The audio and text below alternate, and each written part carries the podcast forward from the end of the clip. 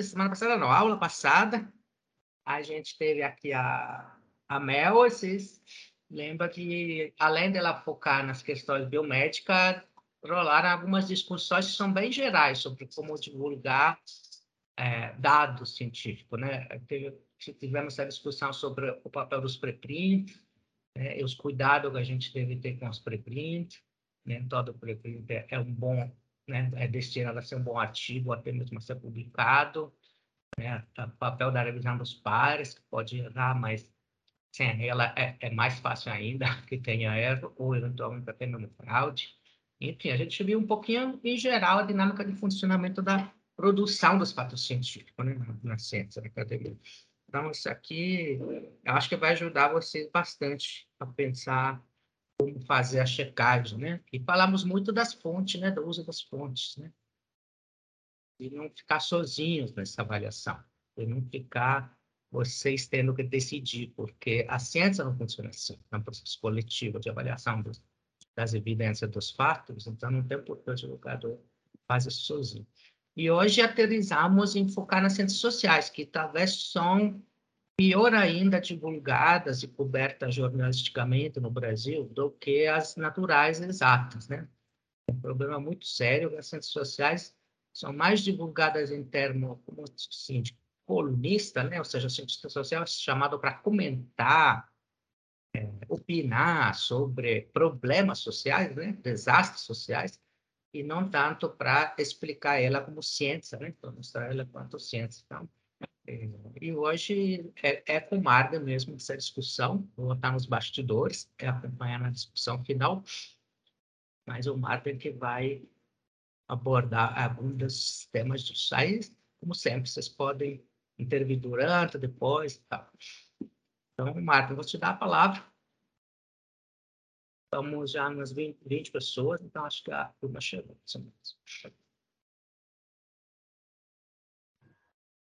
Boas tardes. Eu só estou vendo Marcos Vinícius aqui. Cadê o pessoal? Aparece aí, gente. Senão não consigo me inspirar. Os alunos no, na graduação, o pessoal não abre a câmera de jeito nenhum, né? Aí eu falo com eles assim: na hora que vocês chegarem no defesa de monografia, TCC, vocês vão ver. Vou desligar a câmera, vocês vão ter que defender olhando para a letrinha. É. Sabe, sabe o que eu abri, acho mais não... prestar atenção se não tem aquele monte de pessoinhas? Eu acho muito mais fácil prestar atenção na pessoa que está falando. Engraçado, pode ser só eu, mas. Inclusive, meus alunos. Eu não abri porque eu estou na rede aqui. Então... Disso, é. Não, de, de, manhã é engraçado demais. Hoje eu dei aula cedo, uma turma já de optativa, os alunos já no fim do curso, já tem um nível de amizade alto. Então é só o cabelo, o papo, né? Abre a câmera, ah, meu cabelo, meu cabelo. Peraí, vou arrumar o cabelo. Tá. cabelo. Essa geração tá obcecada com imagem no nível que eu, eu nunca é. tinha visto ainda. Gente, nossa. A gente era da cabeça também, a gente se preocupava com os cabelos. Quando a gente tinha, a gente se preocupava. Não, eu, eu, eu, juro que não, mas eu era físico, então eu, de fato eu tinha uma patologia antissocial muito específica, mas tipo assim, é um nível muito grande, assim, qualquer mínima coisa eles ficam desesperados, não pode ligar a câmera. Eu acho que não era tão forte assim, mas eu não, não sou parâmetro, porque de fato eu eu não é. sabia nem que roupa eu vestia, não, não conseguia nem lembrar disso, nem reparar isso. Era muito, muito fora do mundo na minha época. De todo modo, agradeço aí prontamente ao tanto de. de, de... Ah, Porque a gente, em sala de aula, muita gente aqui é professor, você sabe, você precisa do olhar, né? A gente é do tempo que a gente se relacionava com pessoas humanas, e aí o olhar e o sorriso e as expressões que vão dizendo para a gente se a gente está interessante ou não, se o assunto está interessante ou não, se eu preciso é. mudar de assunto. E aí no digital é um pouco complicado, né? Eu estou aprendendo ainda. Eu acho que a hora que eu aprender, tomara que essa pandemia acabe, a hora que eu aprender. É... Mas vamos lá, o que interessa.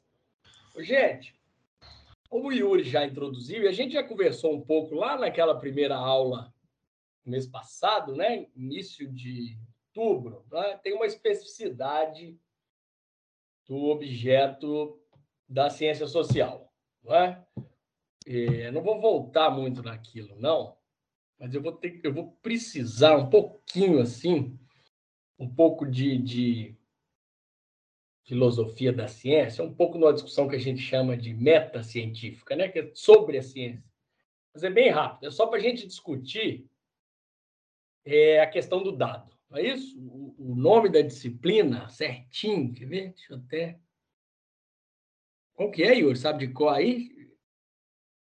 Produção e interpretação de dados de dados. Exato. Depois temos dois pontos, alguma coisa a mais que eu não lembro de cor. Mas, mas... Não, esse nome está ótimo para a nossa discussão. A gente talvez discutir. E evidências. Evidências, isso. Ah, tá. O, o, a gente quase que consegue discutir. Você quer ver aqui? Rapidinho. É engraçado que o meu. Ah, agora sim produção e interpretação, engraçado que de dados e evidências, tá? É porque isso para nós é central. Quase que a gente pode discutir o título da disciplina. A questão é o seguinte: é, eu vou dividir a nossa conversa hoje em duas partes, tá? A primeira é essa de, de discutir um pouco o conceito que está no título da disciplina pela ótica da ciência social. E a segunda é estratégias, artimanhas, dicas. Isso é bom com especialização, a gente pode falar assim de, né, da dica, dar alguns toques e geralmente os cursos muito teóricos, a gente não entra muito para essa seara não. Que eu pensei aqui em dividir com vocês, tá? É, primeiro, existe uma, uma, uma diferença, tende a haver uma diferença entre produção e divulgação. Aliás, é uma clivagem enorme, é uma separação enorme entre produção e divulgação, infelizmente. Não é isso? Nós, cientistas, né, que nos intitulamos cientistas, temos que aprender com Yuri e com outros, Vanessa, que é orientada do Yuri lá no doutorado, a publicizar, né, dar um alcance maior aos resultados da nossa pesquisa, coisa que invariavelmente a gente é muito ruim fazer, não fomos treinados e às vezes nem preocupamos com isso. Não é? Por outro lado, e aí a parte que eu acho que mais interessa para a discussão aqui hoje, os divulgadores científicos, que muitos deles são cientistas também, mas os que não são, né, e não precisa ser cientista para ser divulgador cientista, é, muitas vezes tem um, uma certa. É, como é que eu digo? Uma informação não muito completa, ou às vezes limitada, do campo da produção de, né, de evidência. Vou falar do dado ainda não. É, o que é um problema, porque acaba acreditando, fé demais na evidência. Né? Para você desconfiar de alguma coisa, você tem que conhecer. Tá? Só que o processo né, de, de legitimidade da ciência, ou seja, né, a, gente, a metáfora é o seguinte: antigamente as pessoas acreditavam no padre, hoje as pessoas acreditam no cientista, no cientista, né? Até há pouco tempo era assim, né? Agora todo mundo duvida de tudo. Né? Mas, enfim, por que, que isso acontece? Tá? Isso é um processo né? super estudado aí na, na sociologia, nas ciências sociais, na filosofia, mas para a discussão de hoje que, nos, nos que importa para nós, é que isso acontece na cadeia completa, que vai da produção até a divulgação científica.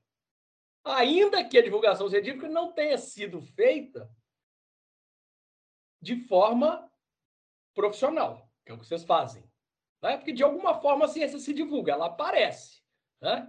Mesmo que o engenheiro não fique divulgando como é que ele faz o motor do avião, em alguma hora, para a pessoa, né, aquilo vai aparecer de alguma forma seja numa propaganda da companhia ou numa própria experiência de você já ter voado milhares de vezes de avião e saber que aquilo quase nunca cai, né? E você fala, não, confio no trabalho desse cientista, né? E você vira, acaba aqui um, uma fonte legitimadora daquilo. Então, isso é interessante, porque o processo que nasce lá na produção do dado tá? ele se passa na divulgação científica e, e muito pouca atenção na divulgação científica. Tá? E, é, e, então é isso que eu acho a importância dessa especialização, dessas iniciativas do Yuri, né? de, de, de investir nessas coisas e, e, do curso da Omerec. Né? A Omerec é um sucesso, porque ele chama isso e não só mexe com vocês.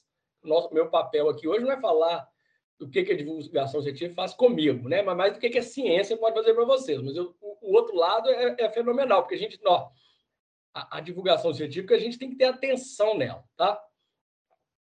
É... E aí, só para eu encerrar uma polêmica que surgiu já nas aulas passadas, para a gente ir para frente, é entre o, o, gráfico e o infográfico. Né? Nós, cientistas, né, sempre muito preocupados na produção da evidência, é, é, é que puxamos a coisa para maior cientificidade menor, é, menos arte, né? mais ciência menos arte. Né? E por isso que eu fico naquela defesa que eu prefiro o gráfico do que o infográfico. Mas isso do lado da ciência. Tá? Só para encerrar aquela polêmica. Vocês, como divulgadores científicos, eu acho que é, tem que ter a postura oposta. Né? Não adianta você querer vender o peixe né, e ter audiência, engajamento, né, que chama hoje, com divulgação científica, usando os métodos que os cientistas usam para convencer os pares deles. Tá? Então, só para eu fechar esse parênteses, né, que eu estou fazendo esse trânsito entre produção e divulgação, permaneçam fazendo infográficos lindos e dashboards e não se preocupem com essa questão que eu fiquei enfatizando, né? Detesto infográfico, mas isso é meu lado cientista. Porque se eu abrir um, a página do Nexo Jornal, por exemplo, né? o mesmo a Folha de São Paulo, eu não estou afim de ciência, eu estou ali buscando, às vezes, resultado de ciência, mas eu estou ali buscando outro tipo de conteúdo. Né? E aí os infográficos e os materiais é, mais artísticos, digamos assim, chamam mais atenção e às vezes explicam muito melhor para um, alcance maior. Tá? Fechando essa polêmica, porque ela apareceu nas aulas anteriores e tem a ver com esse diálogo entre ciência e divulgação científica, tá? Que eu vou tentar trazer como se fosse a mesma coisa, o mesmo processo na cadeia de legitimação do conhecimento, tá? Então vamos lá. A gente trabalha, gente, com um, um, um ferramental, digamos assim, que eu é, resolvi esquematizar utilizando a pirâmide do conhecimento. Tá? Daqui a pouco eu posso mostrar ela aqui para vocês, mas deixa eu só explicar antes. Porque aqui nós temos uma, uma discussão importante no que, que é dado. Né? No que, que é dado e depois no que, que é evidência. Tá? O dado, gente, é, esses conceitos são todos eles é, em discussão, muitas vezes, principalmente na ciência social. Mas é, vou generalizar para a gente começar a conversa. Tudo é dado. Tudo pode ser dado. Tá? O dado seria aí a matéria-prima da construção do processo científico. E ele pode aparecer sob qualquer né, com, com olha lá, já perguntaram aqui o que é dado e o que é evidência, né? É, é, tudo pode ser dado, dependendo da roupagem que dá para ele, tá? Isso é importante, porque eu imagino que quando o Yuri pensou nessa disciplina, ele pensou mais no dado quantitativo, talvez. Aí não, não que esteja limitando a disciplina a isso, tá? Mas existe uma discussão muito importante e eu acho que isso talvez esteja. Depois vocês me respondam aqui, eu levanto a mão e coloco no, no chat. Quando você pensa em, em dado científico, muitas vezes se pensa em dado numérico, tá? um resultado numérico ou quantitativo da pesquisa científica. Tá? Ou uma relação de causa e efeito entre duas variáveis que, em certa medida, podem ser o que a gente chama é, quantificáveis. Tá? Isso é uma coisa importante. E eu vou voltar para isso. A minha discussão vai ser em cima desse tipo de evidência. Tá? É, é, mas é, é importante destacar que uma parte significativa das ciências sociais tá, trabalha com o dado que a gente chama de qualitativo. Tá? Esse dado não é quantificado, esse dado não forma gráfico e tabela. Ele forma diagrama, ele forma imagem, ele forma relato, ele forma modelos teóricos até muito mais é, sofisticados do que aqueles da ciência, do, da metodologia quantitativa, tá? mas eles também são considerados dados. tá? Outdoors são considerados dados, ruas, é, é, pavimentação de ruas são consideradas dados, certo? É, é sons são considerados dados, qualquer tipo. É, é isso que eu estou tentando expandir a discussão aqui, para depois chegar no ponto. Qualquer tipo de evento social, certo? Um panelaço, por exemplo, panelaço, né? O som do panelaço, aquilo tá? é dado. Tá? E, e muitas vezes a gente trata isso, eu ultimamente, inclusive, tenho trabalhado muito mais com metodologia qualitativa. A gente trata isso segundo os métodos da pesquisa qualitativa, tá? A gente não vou aprofundar aqui, mas também, tá? É o mesmo processo, apesar do protocolo ser diferente, as amostras serem opostas. Depois, se vocês quiserem, a gente pode falar um pouco de amostra em ciência social, é interessante. E tem perspectivas opostas mesmo, amostra, quanti e quali são opostas. O que uma é, a outra não é, e o que uma não é, a outra é. Também são dados, tá? A primeira coisa que eu quero dizer, não confunda a palavra dados com números, tá? Obviamente que os números também são dados, mas não é, tudo pode ser dado, tá? E vocês, como divulgadores científicos, talvez terão, talvez a gente precisaria até de uma disciplina à parte, uma complexidade muito maior, porque vai ser difícil fazer a tradução tá, dos relatos da pesquisa qualitativa para divulgação científica. Tá? Então, eu vou só deixar esse parênteses aqui aberto, porque é importante. Porque muitos dos meus colegas, das minhas colegas, fazem pesquisa qualitativa cujos resultados não são quantificáveis, não aparecem em gráficos e tabelas, certo? Muitas, é, é, mas também são considerados dados, tá? Vou fechar esse parênteses. Fique à vontade para me interromper, se alguém tiver algum comentário, tá? Pois bem, esses dados, assim como os dados que a gente busca analisar, né? O, o cientista social geralmente trabalha com síntese, tá, gente? Essa categoria é importante. A gente pega eventos que são né, complexos e tenta sintetizar eles, tenta reduzir eles, tá? De forma que eles possuam um significado, tá? Os dados vão estar na esfera desse complexo, tá? A gente vai lidar com uma realidade que é complicada. E nós vamos tentar tirar aí o que, que ela tem de similar, o que, que ela tem de comum, o que, que ela tem de estereótipo, de acordo com o método, e simplificar a realidade em alguns indicadores. Pois bem, esse processo de transformar o dado em o que eu chamo de informação, e a gente aqui pode tratar como evidência, quase que como um paralelo, a evidência talvez estaria entre o dado e a informação. Tá? Essa transposição, essa transformação do dado em informação é um processo já interpretativo. É um processo que a gente, entre aspas, enriquece o dado. A gente organiza o dado. Então, por exemplo, a idade de cada um de vocês é o dado.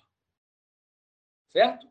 Quando eu resolvo tirar a média da idade, eu já estou tratando esse dado e, e, e, e, traduzindo ele numa informação. A idade média da turma é uma informação. Posso fazer uma pergunta que está misturada aí no meio? É Vamos Sônia lá. que está falando. Fala, Mas Sônia. antes de olhar os dados, você já não tem uma teoria prévia na sua cabeça ou, ou no seu conjunto de colegas, ou no seu conjunto de, de pessoas que pensam igual você, para a partir daí ir lá olhar? Quer dizer, por que, que você vai olhar a idade das pessoas? Por que, que você vai coletar dados, sejam numéricos ou não? Assim? Não, você parte, tem uma teoria primeiro, né? Ou um jeito de ver o mundo, ou uma pergunta, não? Que já vem de uma teoria. Essa, essa o, o, dado é a quinto passo, não? Não é o primeiro passo. A coleta de dados, seja é, sons ou números ou o que for. Não sei, eu estou muito confusa aqui, para te falar bem verdade. Porque, assim, procurar padrões, é, qualquer ciência faz isso, né? A física faz, a biologia faz, a matemática faz, todo mundo. Quer dizer, é, é mas você procura padrões a partir. Qualquer não, não ciência também faz isso. Qualquer não ciência também faz isso. Também faz, mas, mas, a partir de uma visão de mundo, né, Yuri? Não é assim, tá? Quer dizer. Isso, isso. Tá, mas enfim, essa aqui a, a gente viu na outra disciplina, né? É, tá. A de ciência da sociedade, que todo dado vem empregado em teoria, né? Ou seja, Sim. a teoria vem primeiro, a gente já, já, já discutiu. Ah, isso, isso, isso é consenso aqui, então tá bom. Então é porque não, não tá peraí, peraí. Só um ah. minuto. Duas coisas, Sônia. Foi ótima sua pergunta. Eu vou começar no fim, tá? Você falou em coletar dado. Esse, esse termo é complicado, tá? Justamente por isso você está falando, tá?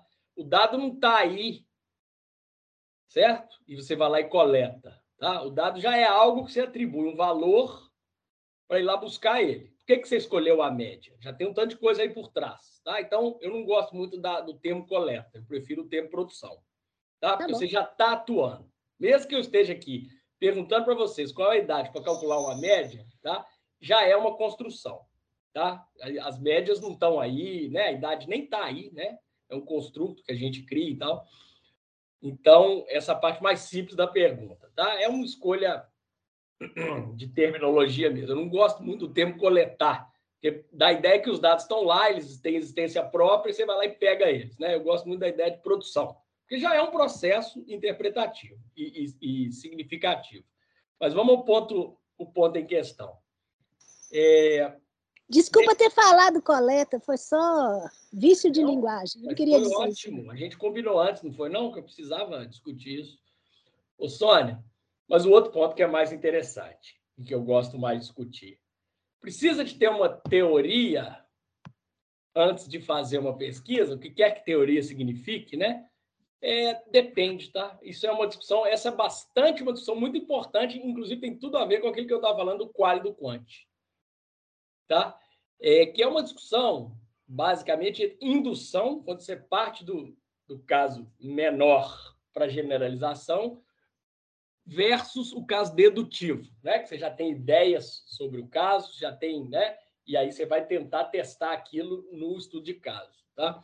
Os estudos qualitativos, que é aqueles que eu estava falando, né, cujas evidências não são numéricas, a gente não vai contar as coisas, tá? geralmente possam uma abordagem indutiva. Tá? É óbvio que nós não vamos negar que a teoria existe, que o, cientista já tem. É isso que a gente fala, o cientista já tem uma sensibilidade teórica. Né? Ele conhece o campo, já sabe o que, que pega ali naquela discussão, né? como que, que lado que a banda toca. Isso é claro que está interferindo nele. Longe de nós, né? O positivismo é o inimigo maior, né? Ah, não, o cientista é um isento, eterno, né? E os dados falam por si. Nunca é, vamos concordar com essa ideia, apesar que tem muita gente que concorda. Cada um, né? Escolhe a sua perspectiva. Mas o estudo qualitativo, ele busca ser, em média, em, média, é nem em média, quase todas as abordagens qualitativas buscam ser indutivas certo? Existem algumas delas, inclusive, aí também acaba correndo com uma certa ingenuidade, que dizem que o, pesquisador só deve recorrer à revisão de literatura depois de já ter produzido as primeiras evidências. Dá uma olhada. Foge bem da ideia que a gente tem, né, de que primeiro eu faço a revisão de literatura, desculpo os problemas e vou testar a teoria. Certo? Isso existe, isso é forte, isso talvez seja inclusive o dominante no campo quantitativo. O qualitativo, eu costumo brincar. Eu, eu, eu né, abrindo parênteses, eu, eu realizo alguns tipos de pesquisa cujo o arcabouço metodológico chama Ground Theory, que a, a, tradução seria teoria fundamentada. É um arcabouço teórico surgido nos Estados Unidos no final da década de 60, em que os autores é, é, é, que fundaram esse arcabouço metodológico, inclusive, só queriam novatos iniciantes na pesquisa que não soubessem teoria nenhuma. Eles falavam, nós queríamos criar teoria e as teorias existentes vão nos atrapalhar. É lógico que isso é uma ingenuidade, certo? Mas existem, inclusive, correntes radicais que dizem que o indivíduo não deve levar teoria nenhuma para suas pesquisas, tá? Então, só estou te mostrando, Sônia, se você está perdido, para você ficar mais perdido, então, né? né? não há consenso metodológico, inclusive nas ciências sociais, tá? Mas nem sempre você vai com uma teoria, tá? É óbvio que você, como cientista, né? Qual a diferença do resultado da, da pesquisa do Datafolha com a pesquisa divulgada na UFMG? Geralmente é esse diálogo com o campo científico, né? A inserção daquelas evidências dentro de uma discussão científica que acontece. Daqui a pouco nós vamos falar da coisa mais importante, que é dos acordos científicos, né? que a gente já falou um pouquinho. Mais importante que eu digo assim, para a divulgação científica, eu acho. Mas o, o é, não necessariamente a gente vai com uma teoria, tá? Muito pelo contrário, nessas abordagens que eu estou dizendo mais indutivas, geralmente a gente brinca assim: eu sou fiel aos meus dados. Se a teoria não se encaixa, dane-se a teoria. Tá? É o contrário da abordagem é, dedutiva, né? que se não entende muito o que está nos dados, fica torturando os dados. E para isso a gente tem um amplo ferramental estatístico infinito que a gente consegue tirar o que quiser dos dados. Tá? Se a gente ficar muito preso à teoria, geralmente a gente vai torturar os dados. Né? Estou exagerando aqui para ser didático. O indutivo oh, é o contrário. Eu estou aferrado e apegado aos meus dados, e se a teoria não se encaixar, eu troco de teoria e pego outra, porque a gente também tem um cardápio de teorias para poder discutir. Diga aí, alguém estava falando. Eu, Vanessa, tá joia. Não, ia só dar mais um exemplo também, é, na perspectiva etnográfica também, essa questão de não ir tão impregnado de teoria, né, para o campo também é muito valorizado, porque existe uma, um princípio de dar visibilidade à perspectiva daquelas pessoas, né, daquela comunidade que você está pesquisando. Então, é como é, se essa teoria, essas concepções anteriores te atrapalhassem também no, no processo da pesquisa, né? Porque o que você quer é ver aquele contexto o mais próximo possível da perspectiva de quem está ali, né? Então, a gente usa alguns princípios dessa perspectiva de, de pesquisa para olhar para a sala de aula. Mas é lógico que a gente tem também, né, nossas nossas teorias, nossas, nossos entendimentos anteriores, mas fazer esse exercício de se deslocar e utilizar, e daí dando exemplo para quem está mais afastado também da, da pesquisa qualitativa, quem não conhece, é, nossos dados, por exemplo, eram, são as interações discursivas, né, entre os participantes, entre os estudantes a professora, então o que a gente fazia em sala de aula nesse processo de construir esses dados eram gravações de áudio e de vídeo, e aí depois tem todo o processo metodológico, né, para sistematizar, analisar, interpretar. Então, para quem não. É que você falou do exemplo, mas você citou a idade, né, que é um dado numérico, então trazendo esse. Talvez se ajude também um pouco o pessoal a entender. Ok, só uma só pergunta, posso? Um posso tentar uma pergunta para ela? Peraí, só um minutinho, Sônia. Só, um só para eu comentar aqui a fala da Vanessa, senão eu ah. perco.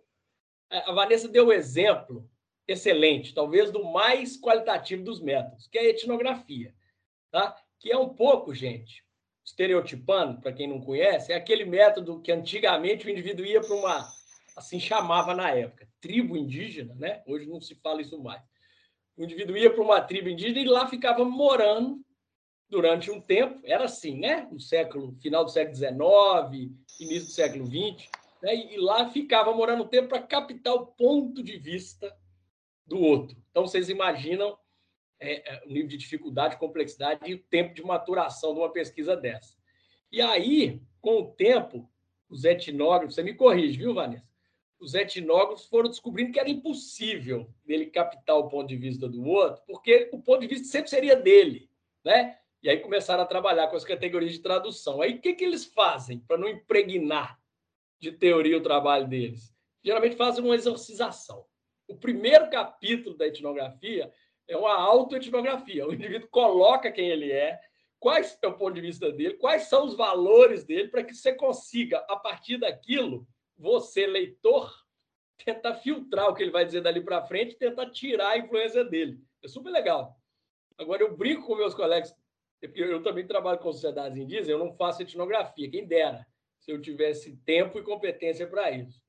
É, mas o, o, o, que é um método muito sofisticado, né? muito poderoso, mas muito difícil. Exige muito treino e muito tempo. Né? É, mas o, o, o porque precisa desse, desse, desse exorcismo. Mas o, eu brinco com meus colegas etnógrafos, que eu falo assim: vocês vão para o campo sem teoria, só que vocês ficam tanto tempo à toa lá sem fazer nada, que vocês acabam lendo tudo que existe de teoria lá no campo. né? Mas é, é brincadeira. Mas assim, é um pouco para mostrar né, tá, Sônia? Que aí eu já abro você. Como que nem sempre a gente vai com uma teoria, embora não sejamos ingênuos. A gente vai com a gente. E a gente já leu muita coisa, né? E sabe muita coisa. Diga aí, Sônia. Não, é, é só que não ir com uma teoria não é uma teoria, não é uma visão científica. Então, eu, sabe, é, é, é um jeito. É uma postura. É uma postura. Não, mas é uma visão de mundo. É. é. É uma postura. É uma postura então, assim, não é, não, é uma postura, mas é, é uma teoria também, né? Você tem uma teoria sobre como você não, tem tá. que. Aí nós vamos ficar discutindo aqui o que não, a gente eu só teoria. Assim, né? é, é, mas eu acho impossível isso uma teoria. Olha, sabe, eu, eu concordo com o Kuhn. Você não vai olhar o mundo e a partir daí você tira coisas, né? É.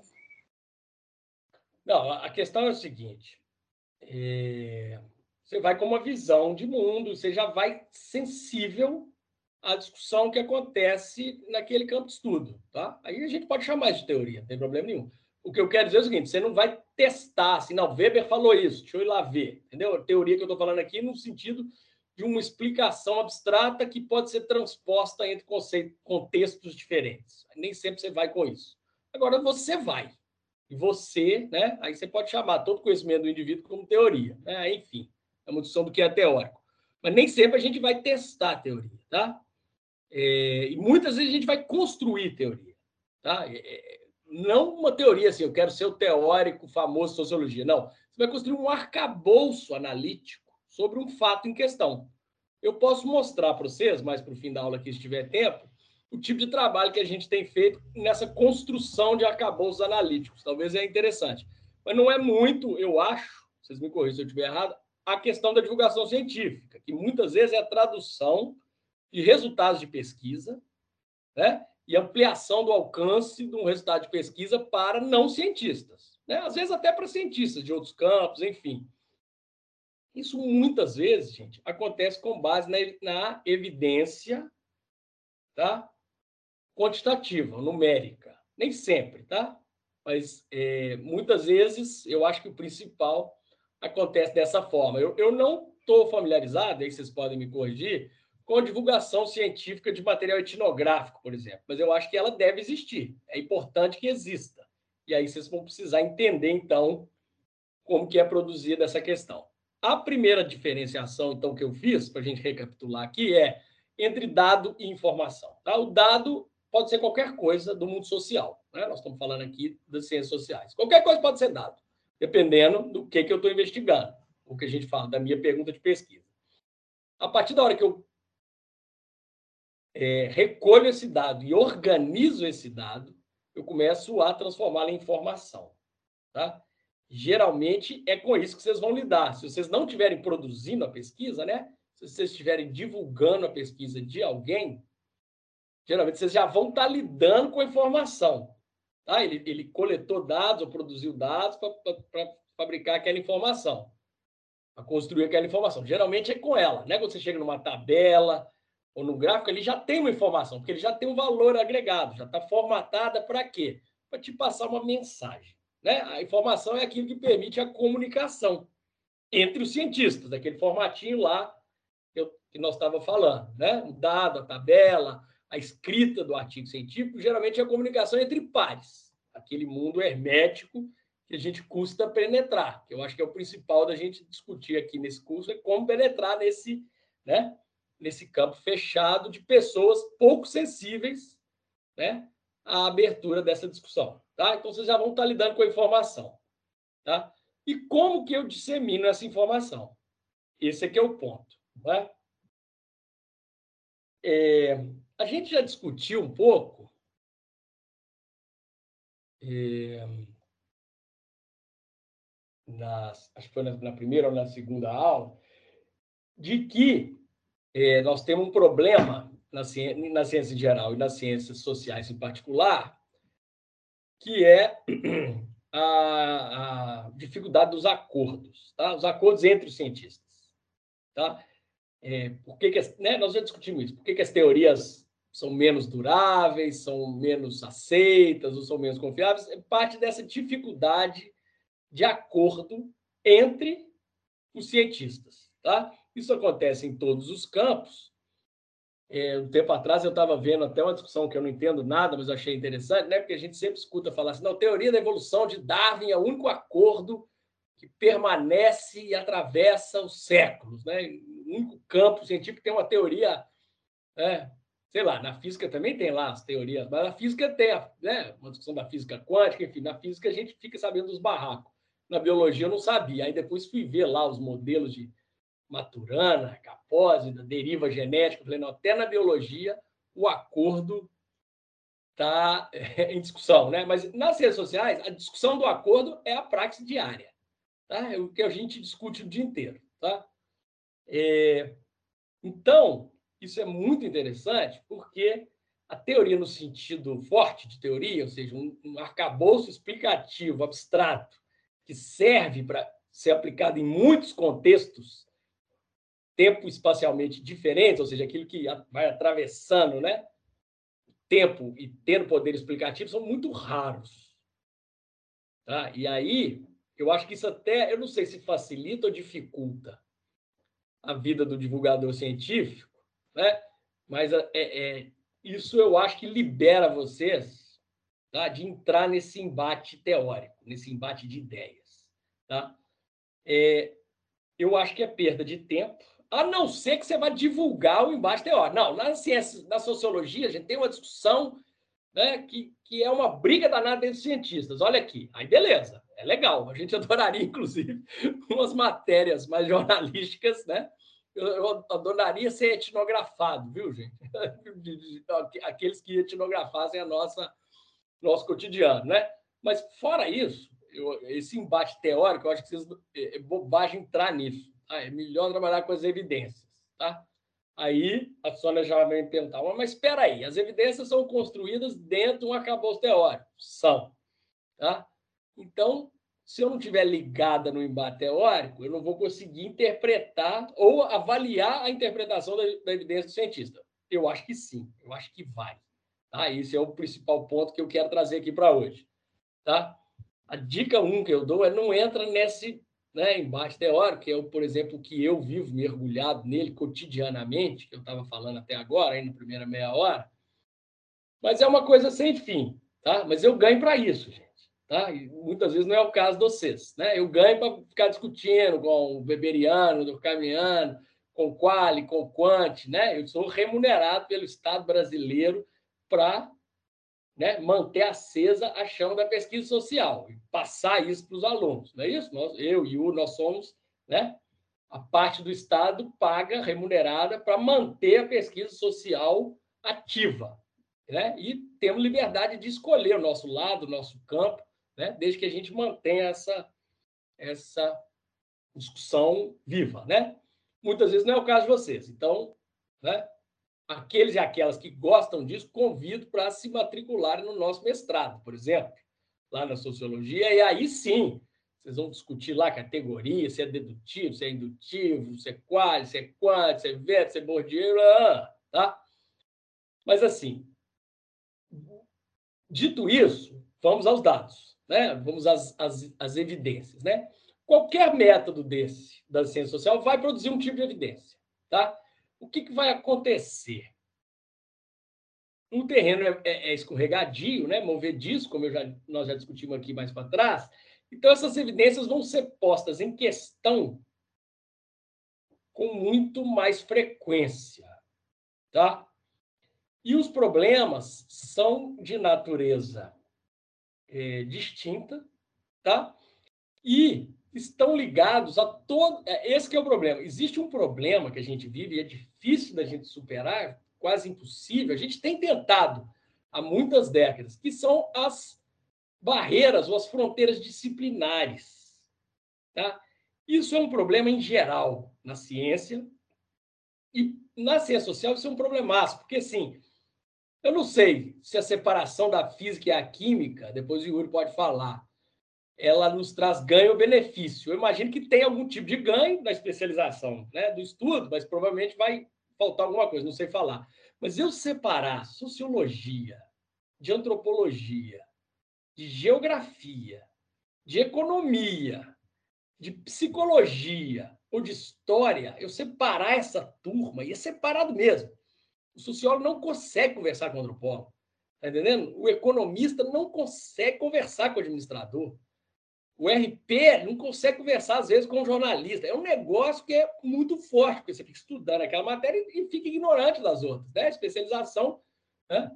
ela é mais negação do que aceitação. Né? Você mais nega os outros campos do que aprende o seu. Né? E aí, Isso é um problema danado, porque o fenômeno social não é disciplinar. Tá? Então, isso para vocês é, é, um, é um primeiro warning, né? o primeiro cuidado que vocês têm que ter. Tá? E aí, o que, que acontece? Então, vocês vão ter. O que, que vocês têm que aprender? A navegar dentro de fronteiras disciplinares. Tá? Vou dar um exemplo bem radical, mas que está aí na ordem do dia. Imagino que vocês já tenham é, discutido isso aqui no curso, talvez na aula passada, que infelizmente eu não pude vir. Né? Existe uma doença nova, né? Covid-19. E aí, os, os cientistas, né? Na Covid-19 tem muita discussão. Não, eu estou ouvindo a ciência, né? E eu fico aqui pensando, mas qual ciência que ele está ouvindo, né? Como se ciência fosse uma coisa só. Mas nós estamos num contexto pós-verdade, que é melhor a gente não criticar isso, não, né? Está ouvindo a ciência, está ótimo né? Porque, né? Você sabe muito bem onde eu, o que eu quis dizer, né? A Terra já vai se achatando, vai mudando a forma da Terra. Pois bem, então tem uma doença nova, chega-se o consenso que o, né? É, é, enquanto não tiver vacina, a gente precisava que as pessoas, né? Tomassem determinadas atitudes comportamentais, mas chegou-se à conclusão que o melhor que se podia fazer era desenvolver vacina logo, né? Beleza. Aí os, os pessoal da área médica, química, bioquímica foi lá, farmacêutica foi lá e desenvolveu as vacinas, certo? É... Aí tem um papo aí, tempo recorde, nunca foi tão rápido, um ano e meio desenvolver vacina. Gente, as vacinas foram desenvolvidas em 15 dias. Um ano e meio são os testes, tá? Um negócio super simples, a vacina de uma gripe. Você mudava lá, ah, um vírus novo, ah, então bota ele aqui, pronto, reagiu, tá pronta. 15 dias os caras fizeram vacina se ia funcionar ou não, era seguro, aí que foi um ano e meio. Né? A vacina é na hora. Mas, enfim, já te deixo falar, tá, Vanessa? A questão é o seguinte: beleza, então vamos vacinar a população, tá? Qual que é a questão? Se deixar isso na mão dos médicos, o que, que acontece? Dos médicos que eu falo assim, na, da, da parte farmacêutica, né? Nós não vamos conseguir, concorda? Por quê? Uma coisa é você fazer a vacina. A outra coisa é espetar isso no braço das pessoas. Tá? Isso exige muita coisa. Inclusive, essa discussão agora está super em voga se as pessoas vão querer ou não tomar vacina. Dá uma olhada? Como a complexidade que é e qual que é o problema de você ter uma abordagem farmacêutica, né? Nenhum sociólogo ia desenvolver vacina, nunca. Nós já teríamos morrido a humanidade inteira, tá? Por outro lado, né? É, é lógico que o, o, farmacêutico é o mais importante na pandemia. Quem sou eu para querer dizer que não é? Né? Eu fiquei feliz demais de ter tomado a vacina. E, e, e feliz de o brasileiro ser um, um, Como é que eu digo?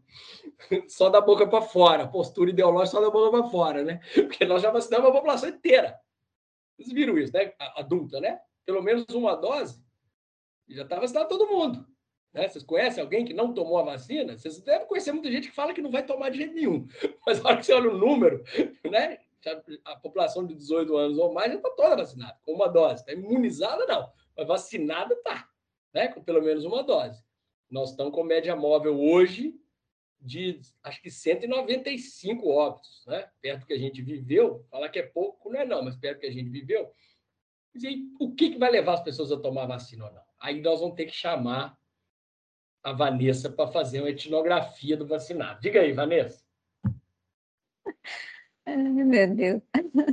Não, mas eu não faço etnografia também, não, Márcia. Eu ia comentar justamente isso. Você falou que os fenômenos sociais não são disciplinares, me veio a lembrança, assim, eu no início da, da pós, acho que o Marlin caiu, né? Ô, dó. Você tô aqui, tô aqui, tô aqui, tô te ah, ouvindo. Caiu. Tá bom, só fechou a câmera. Não, eu tô falando que o quanto eu me sinto um Frankenstein às vezes, porque não é disciplinar mesmo, porque eu sou formada em ciências biológicas, aí resolvi fazer após na educação. E a educação é uma mistura, né? Porque cada um vai por um, uma vertente e tal. Eu estava num grupo que, que valoriza e trabalha com essa perspectiva etnográfica, porque não é fazer etnografia, é diferente, é pegar alguns elementos, alguns princípios e é, adotar isso na nossa, na nossa abordagem teórico-metodológica. A gente não trata também só com uma metodologia, porque a própria etnografia é também parte do referencial da teórico também. E aí, o tanto que eu tive que aprender de análise do discurso, eu falei para vocês agora que o dado, né, a parte toda que a gente faz pesquisa são as interações discursivas. Então, tanto que a gente teve que ir para o campo da linguagem, aí eu já tinha o pé na antropologia, né, porque vem dessa tradição a etnografia, e tanto que a gente teve que aprender de análise do discurso para lidar com isso, para fazer análise, né, e continuo estudando até hoje, porque essa formação que a gente não tem, muitas vezes, é, é muito complicada. E a parte, até a questão da, da, sociologia também, né? A gente estuda um pouquinho de sociologia da infância, aí já no doutorado, e aí você fica se sentindo Frankenstein porque as origens ou a parte, né, lá do início, que às vezes a graduação que vai te dar esse embasamento, você não tem. Então, é meio que correr atrás, assim, para superar esse, Deixa eu comentar uma coisa, Vanessa, Marta, sobre essa crise, esse mal-estar, né? Uhum. É, ou seja, é isso mesmo, nós temos um problema aí, tá? O fenômeno social não tem como você engavetar e nem dar conta de entendê-lo só a partir de uma dessas perspectivas disciplinares, tá? Mas a gente, né, até hoje, a universidade só funciona daquele jeito, tá? E, e a gente não se entende.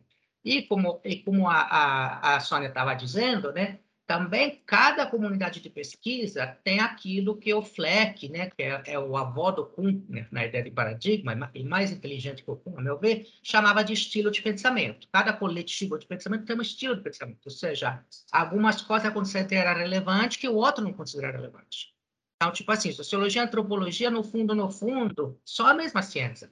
Só que tudo que é realmente interessante para o sociólogo é totalmente superficial e inútil para o antropólogo e vice-versa. Então, a gente estuda exatamente a mesma coisa, na verdade. Tá? Essa ideia que, ah, não, antropólogo estuda cultura, sociólogo estuda socio sociedade, enfim, é, não é isso. A gente estuda esses fenômenos, só que com perspectiva tão diferente que muitos dos dados que para antropólogos são dados, para a gente é passa batido, é invisível vice-versa. Então, esse é o problema. Agora, para materializar no divulgador, o que, que o divulgador tem que fazer? Porque o divulgador não é o cientista. No momento que você se coloca como divulgadora, você não se coloca como cientista. Então, teu trabalho não é entender todas as perspectivas teóricas uma por uma, brigar com as algumas e outras, seu trabalho né, assalariado que, que eu e Mário fazemos, por exemplo. Mas o que, que então um divulgador pode fazer? A minha dica é, primeiro, não ser ingênuo, tá? Saber que isso existe, tá? E, portanto, se dotar de fontes adequadas. Tá? Então, a segunda dica é a mesma da semana passada. Então, não ficar sozinho nisso. Não chute. Se vocês têm que escrever uma reportagem sobre por que as pessoas se não se vacinam na Áustria e se vacinam no Brasil, não chute. Tá? Não pode fazer no chute, senão não é divulgação científica. Tá? E também não vai perguntar para um biomédico por que, que os brasileiros se vacinam e os austríacos não. Porque o biomédico não tem a menor noção disso. Ele vai chutar se você perguntar para ele vai dizer alguma banalidade, provavelmente não fundamentada. O biomédico médio, né, que não, que não estuda saúde pública. Então, para quem que você vai perguntar? Para uma turma que estuda aquilo, que faz pesquisa naquilo. Tá? Tem gente que pesquisa por que, que as pessoas se vacinam se vacinam. Você tem que achar essas pessoas. Essas pessoas não vão ser apenas da saúde pública, mas eventualmente vai ser antropólogo, eventualmente vai ser sociólogo, eventualmente vai ser demógrafo vocês vão ter que entender minimamente como está funcionando aquela área de pesquisa e quais são os trabalhos relevantes. Esse é o trabalho do divulgador, é diferente do trabalho do pesquisador. O pesquisador tem que produzir os dados. O divulgador tem que construir a bússola que lhe faz entender quem está produzindo os dados e como. E aí sim, aí claro, vai ter uma escolha pessoal. Né? Ah, vou escolher esses dois para falar desse assunto. Mas essa escolha tem que ser fundamentada. Tá? Então, o fundamento que o cientista tem para poder dizer algo a partir dos dados não é o mesmo que o divulgador tem para poder escolher suas fontes. São dois trabalhos diferentes, tá? E então tem que separar os dois, eu acho. Mas vocês é têm sobre que fazer... isso, sobre isso que nós vamos falar daqui a pouco. Como que vocês vão Desculpa parece. Não, eu estou dizendo assim, pode ficar tranquilo, nós vamos ficar nesse blá blá blá filosófico aqui não. Daqui a pouco nós vamos falar, é, o que que eu faço então? Né? A pergunta que eu quero escutar é essa, então o que que eu faço? Né? Daqui a pouco a gente fala, vou só esgotar isso aqui. Lúcia. Lúcia, Não, tá eu vou, eu estou aqui, é porque demora abrir, né? Câmera e, e microfone demora um tiquinho. Eu queria só é, é, contribuir, mas só para também, para não, não te atrasar, depois eu falo sobre a questão da etnografia, né? Que eu acho que é um, um elemento importante, assim, como que às vezes é, dados é, coletados em etnografia você pode é, de alguma forma sustentar com outras naturezas de dados quantitativos e vice-versa. Assim, eu trabalhei com, com mulheres envolvidas em tráfico de drogas, né? Então, assim, campo longo, em que eu fiz esses cruzamentos. Então, quanto assim que os dados quantitativos me ajudaram muito a entender uma dimensão etnográfica dificílima, porque trabalhar com o campo do crime é uma coisa super complicada. Um dia, num café, eu posso contar as coisas até engraçadas e tenebrosas que rolou, mas o quanto, então, que o Quant me ajudou, e era um Quant de outra natureza, eram os dados assim do Ministério da Justiça, do DEPEN e tal, tal, me ajudaram a ler etnografia, e, por outro lado, a etnografia foi que me ajudou a ler o Quant. Então, eu acho que também é essa, né, a gente pensar que, que as metodologias, eu acho que cada vez mais, o, o tanto que a gente puder misturá-las, e, e acho que, como divulgador, também observar que, né, que, que, natureza é essa daquilo quando se fala etnografia? O que é, que é exatamente que as pessoas estão falando, ou até mesmo que natureza é essa desse dado quant? Né? Então, sempre assim, eu acho que o advogado olhar uma crítica, mas também ter um olhar, eu acho que bastante aberto para o cruzamento possível dessas tecnologias. Aí eu acho que a ideia de dados e evidências vai ficando, né, vai, vai trazendo, acho que uma, uma conotação um pouco mais ampliada. É só essa fala aí. É fantástico. Eu, eu, eu gosto, eu sou um metodólogo por paixão mesmo. Eu acho que quanto mais abordagem metodológica você conseguir incorporar numa pesquisa, mais rica vai ficando sua pesquisa. E eu acho, diferente de teoria. Você vai enfiando teoria, enfiando teoria. Eu costumo brincar, gente, quem fica a vida inteira estudando, teoria vai ser sempre o iniciante no campo dele de estudo. Quando você começa a fazer pesquisa, você deixa de ser iniciante, independente, né? Eu, eu gosto de brincar, mas é a pluralidade metodológica é uma necessidade, porque, né? Cada método tem sua força e sua fraqueza e, enfim. É, eu posso passar então, gente, para a divulgação científica, que eu precisava fazer esse preâmbulo tem, científico. Tem, tem ah. uma pergunta aí no chat. Deixa eu ver o chat aqui então, e depois eu passo para, né? O que, que eu faço com isso tudo? O chat aqui, o pessoal é, é muito cuniano que eles falam, né? Eu, eu, gente, eu opero longe dessa discussão aí do CUN, viu? É, muito por ignorância, inclusive, mas não me faz falta, né? Então, eu não vou saber discutir com vocês, né? Então, assim, controvérsia científica, hein, Gisela? Estou desconfiado que isso vem do CUN, ou não? Ou do Lacatos, algum desses teóricos da ciência. Gisela está aí? Ah, a, a, diferença entre dado e informação é aquilo que eu disse, da pergunta da Gisela que está no chat. Né? O dado ele é, é, alguma manifestação de algum fenômeno ainda não trabalhado, que eu ainda não comecei a interpretar, não agreguei valor. Tá? À medida que eu vou começando a agregar aquilo, seja no quant, fazendo média, fazendo tabela, fazendo gráfico, né? é o que nós vamos tratar na, na disciplina optativa que vai surgir de tabelas e gráficos, eu vou mostrar essa passagem do dado para a informação. À medida que eu começo a tratar o dado, ele vai se tornando informação. Né? A informação é algo que eu posso comunicar. A evidência está aí no meio, talvez. Né?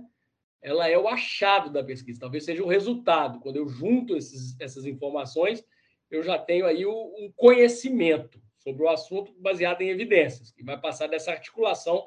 A passagem do dado para a informação, eu, eu adquiro as evidências científicas. Tá? Agora, essa coisa da controvérsia, eu não vou saber responder, não, porque eu acho que isso é uma categoria analítica, né? Se a Gisela quiser interferir aí. Mas aí a Deise pergunta. Superchat, hein, gente? Põe dinheiro aí, senão não vou ler, não. Mas antes da informação, a gente não tem o resultado? Não, o resultado é o, é o final da pesquisa. Tá?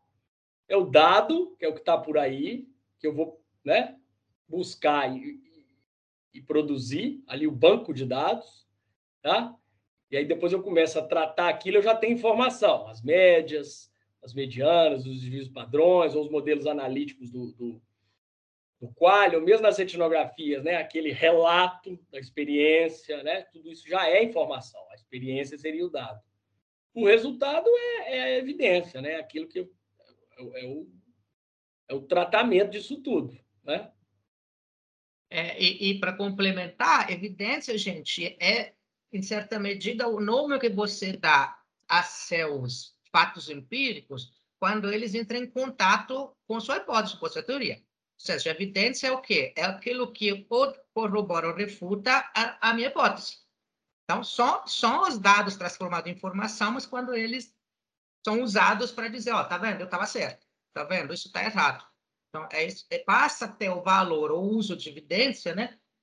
É, a informação quando é usada para você confrontá-la, né? É, é, em embate com uma hipótese uma teoria. Então, isso que é uma evidência, né?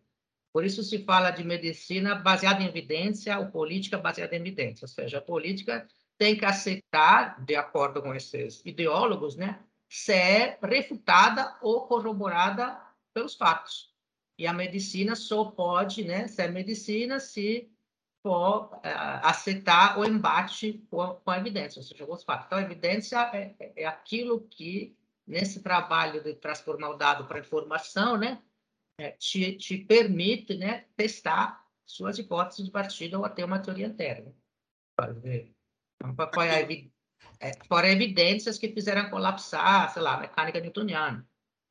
Aí eu completaria aí, se vocês me permitirem, que a controvérsia científica vai trazer dúvidas sobre a evidência, né? Se houver alguma controvérsia sobre aquele resultado, um meio, um grupo de cientistas pode não concordar que aquele resultado seja positivo. Então, eu entendo que aí é a, a controvérsia. E isso acho que faz parte da ciência, né? Ficar sempre em constante é, análise que aí se encaminha a humanidade. É isso aí. E controvérsia, porém, é um tema complicado. Está tendo, né, como disse ontem, o Congresso Maior da América Latina, né, de divulgação científica da área de pop.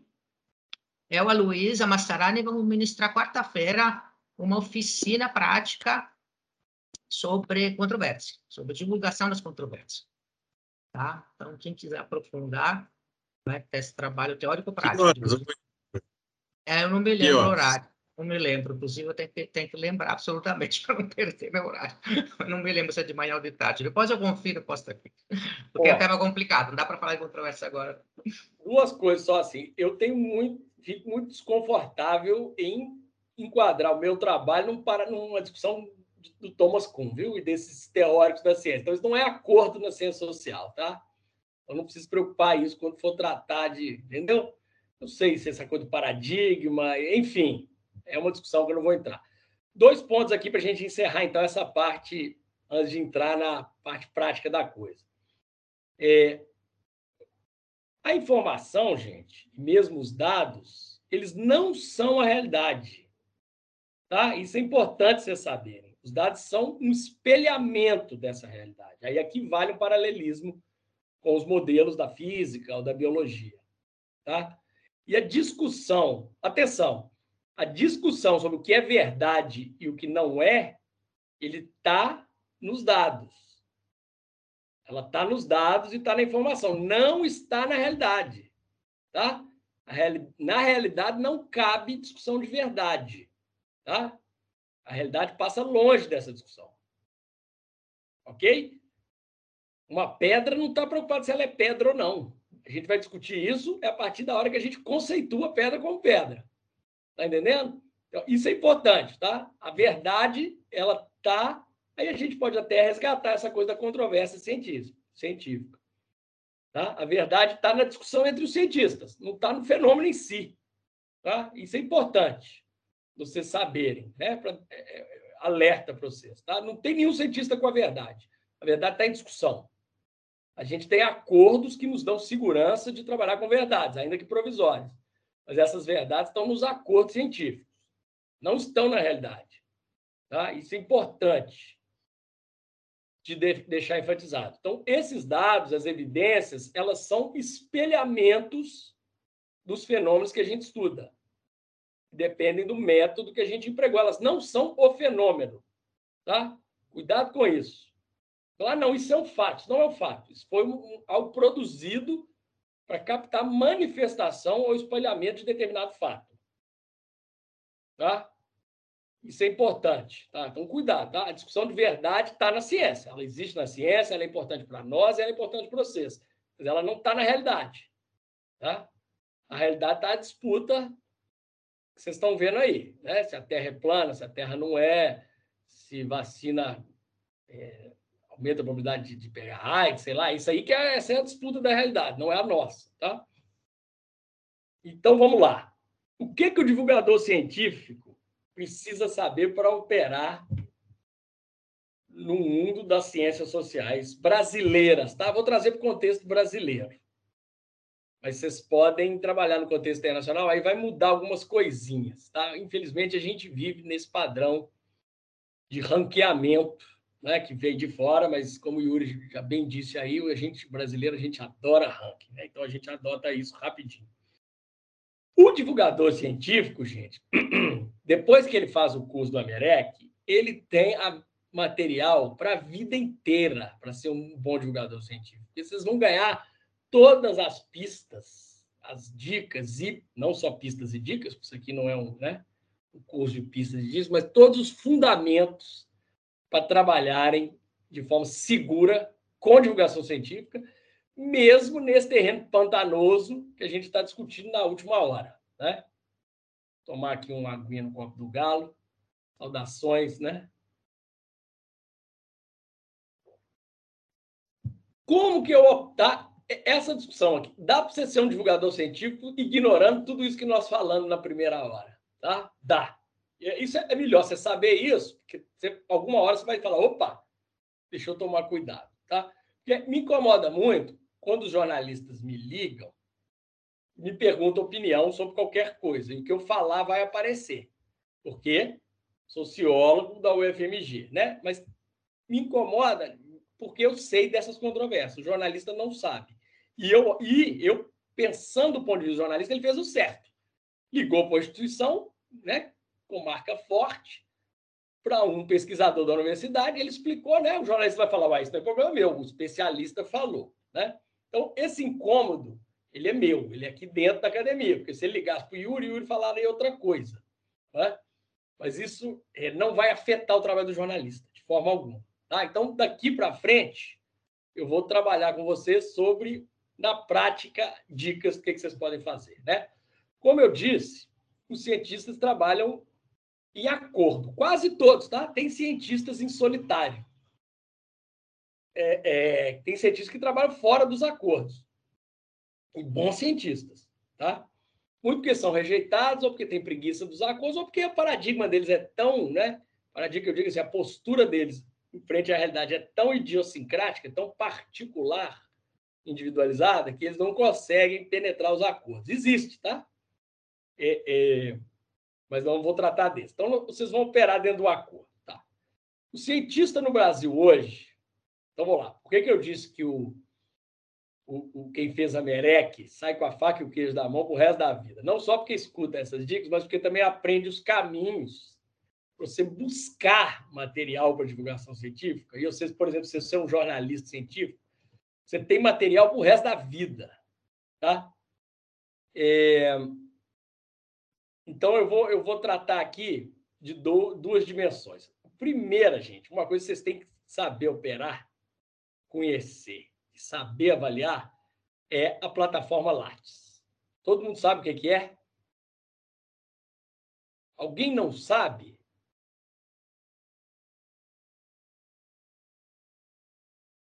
Tá? daqui a pouco eu coloco para vocês aqui.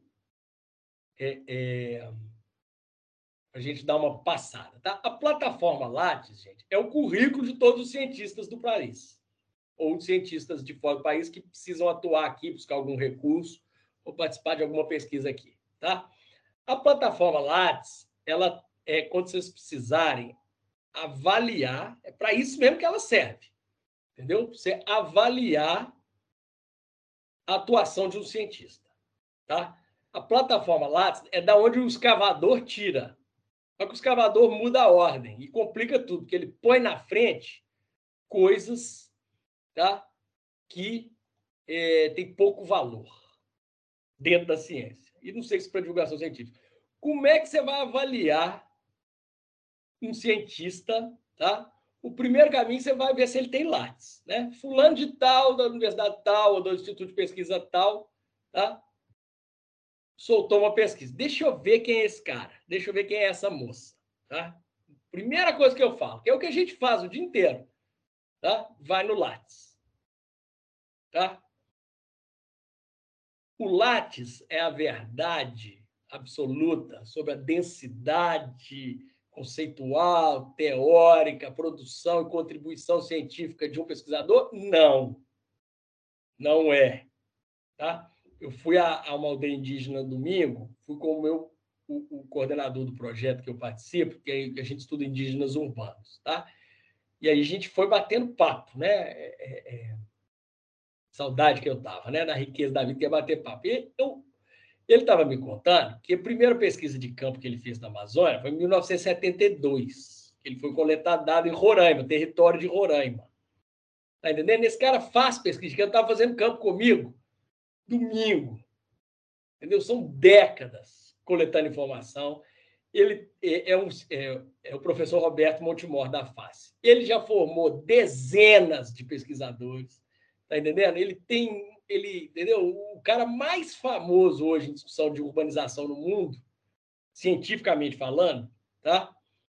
Que é o Neil Brenner, lá da Universidade de Harvard, é uma adaptação da análise do, do, do Montemor para o nível planetário. Então, assim, o cara é uma referência. É muito interessante que ele defendeu o doutorado, ele estava na Universidade da Califórnia, o Arnold Schwarzenegger, que era o governador da Califórnia, lá o governador que assina os diplomas. Eu falo para ele: você é o único cara que eu conheço que tem a assinatura do Conan, o Bárbaro, no diploma, que era um personagem do Schwarzenegger na década de 80 que a gente assistia. Falei, eu confio em você, professor. Você tem a assinatura do Conan. O pessoal de hoje às vezes nem sabe quem era o Conan, né? O Schwarzenegger era alterofilista, né? Assim que chama, não, é. Aqueles que. Mister Universo, de músculo. É, e aí depois virou ator. Fisiculturista. Fisiculturista, obrigado. Aí era ele, o Stallone, o Conan e o Rambo. Depois ele virou governador da Califórnia. É, o, a carreira, a trajetória acadêmica do Roberto é uma coisa, gente, que não cabe no Lattes. Tá entendendo? Então, assim, o Lattes não é a pessoa, tá? Ele é, assim como eu estou falando, ele é uma informação sobre a pessoa, mediada, tá? Estou fazendo esse parênteses para achar que eu sou um, né, produtivista, que vale ao Lattes, o que não vale, não é. Mas o Lattes, a gente precisa dele como cientista para ter dinheiro para nossas pesquisas.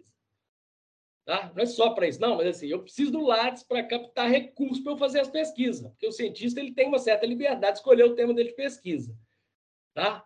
A gente é muito bem pago na universidade para fazer essas coisas aqui, dar aula e tal, mas as pesquisas são muito caras. Eu não tenho verba para ficar indo lá na aldeia indígena, fazer entrevista, transcrevendo entrevista, né, traduzindo para outra língua, para publicar fora, isso custa caro. Eu, eu, preciso pagar os bolsistas. Eu gosto de trabalhar com aluno. Eu gosto, né? Para mim, nada na universidade para mim tem sentido que não seja com aluno. Então eu gosto de né, pagar bolsa para os alunos, tudo é muito caro. Então eu tenho que captar recursos. E a gente é rato de edital, vai aparecendo edital, a gente vai buscando recursos. Né? O Amerec, inclusive, é uma iniciativa bem sucedida do Yuri de buscar recursos para divulgação científica. É... Para isso, a gente usa o Lattes, porque o CNPq, as, as, as, quase finadas agências de fomento, estão tentando acabar com elas, né? A CAPES praticamente já conseguiram, o CNPq ainda está aí, acabaram de cortar 600 milhões de CNPq, mas, enfim, a gente usa o Lattes. A gente, eu preciso alimentar meu Lattes para quando eu preciso buscar recursos. Então, o Lattes, ele funciona para os cientistas que estão ativos em, em, em busca de recursos para financiar seus projetos. Então, é uma ótima fonte de informação para vocês avaliarem determinado cientista. Tá? Cuidado com o que eu disse, que tem cientistas que não cabem no Lattes, que são maiores do que o Lattes, tá? e aí o Lattes não vai servir tanto, é porque o Lattes é bem produtivista, assim, o que, é que você está fazendo, né? Você pode ser um gênio, mas sua genialidade, se não for publicada, não vai aparecer no Lattes. Tá? Então, cuidado, sempre cuidado, né? Não vai falar que o Marley falou que, né? A gente não é medido por currículo e por métricas, né? Apesar de ser cada vez mais utilizadas métricas para avaliação, tá? Mas o Lattes é uma ótima referência para vocês, tá? O Lattes tem um texto inicial, certo? Depois eu abro aqui para a gente dar uma passadinha rápida, em que a gente mesmo que escreve, tá? Vale a pena dar uma lida, mas cuidado porque aquilo é autodeclaração. Mas vale a pena dar uma olhada, tá? Pois bem, aí o Lattes vai ter a formação do cientista, o que, que ele estudou. Então você já sabe quem é o cara. Tá entendendo? Você não está mais perdido. Ó, esse aqui é o professor, lá tem onde ele trabalha, onde ele estudou. Então isso já dá uma segurança enorme para vocês. Tá? No caso brasileiro, gente, a, a, a, grande parte dos cientistas ativos estão empregados nas universidades ou institutos de pesquisa públicos. Ou grandes universidades privadas, tipo PUC, FGV, tá?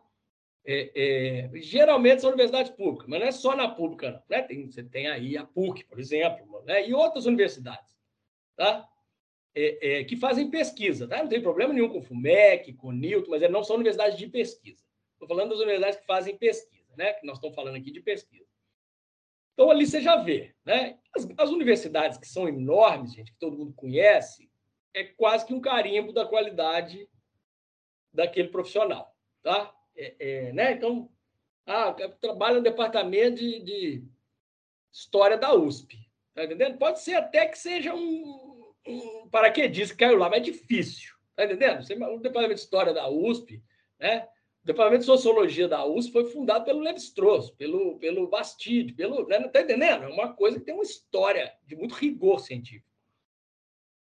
Aí mais duas coisas que é importante vocês olharem no Lattes, tá? É a projeto de pesquisa e extensão. Tá? É bom para vocês saberem com o que, que aquele cientista tem trabalhado e está trabalhando. Tá? Porque o Lattes tem muita coisa. Tá? Tem um campo, daqui a pouco eu mostro. Projeto de pesquisa e extensão, diz muita coisa. Tá? Orientação, talvez seja o campo mais importante. Você vê ali né, a cadeia produtiva onde está inserido aquele cientista nos projetos de pesquisa aparece com quem ele trabalha, então vocês podem pegar lá integrantes e tentar fechar essa rede. Né? O Somos o FMG, que é um sistema que o FMG tem, várias universidades têm, né? ele já traça essa rede para você, então quando você chega no cientista, já mostra com quem ele está publicando, você consegue fechar a rede, daqui a pouco a gente pode mostrar. É uma ferramenta boa também. É... As orientações, tá? Você vai ver, não, esse indivíduo já orientou dezenas de mestrandos, doutorandos, você vai vendo o estofo do cientista. Tá? É porque isso vocês têm que saber avaliar né? a fonte. E o mais importante, infelizmente, mas é assim, são as publicações, né? produção. Aí vocês vão ver eh, principalmente artigos científicos. Tá? No Brasil, infelizmente, livro vai caindo cada vez mais em desuso, tá? por uma série de motivos, né? Quem dera eu pudesse ficar escrevendo livro, mas um artigo vale mais do que um livro. Então, um artigo tem né, 15 páginas, o livro tem 200, então eu vou fazer artigo, né?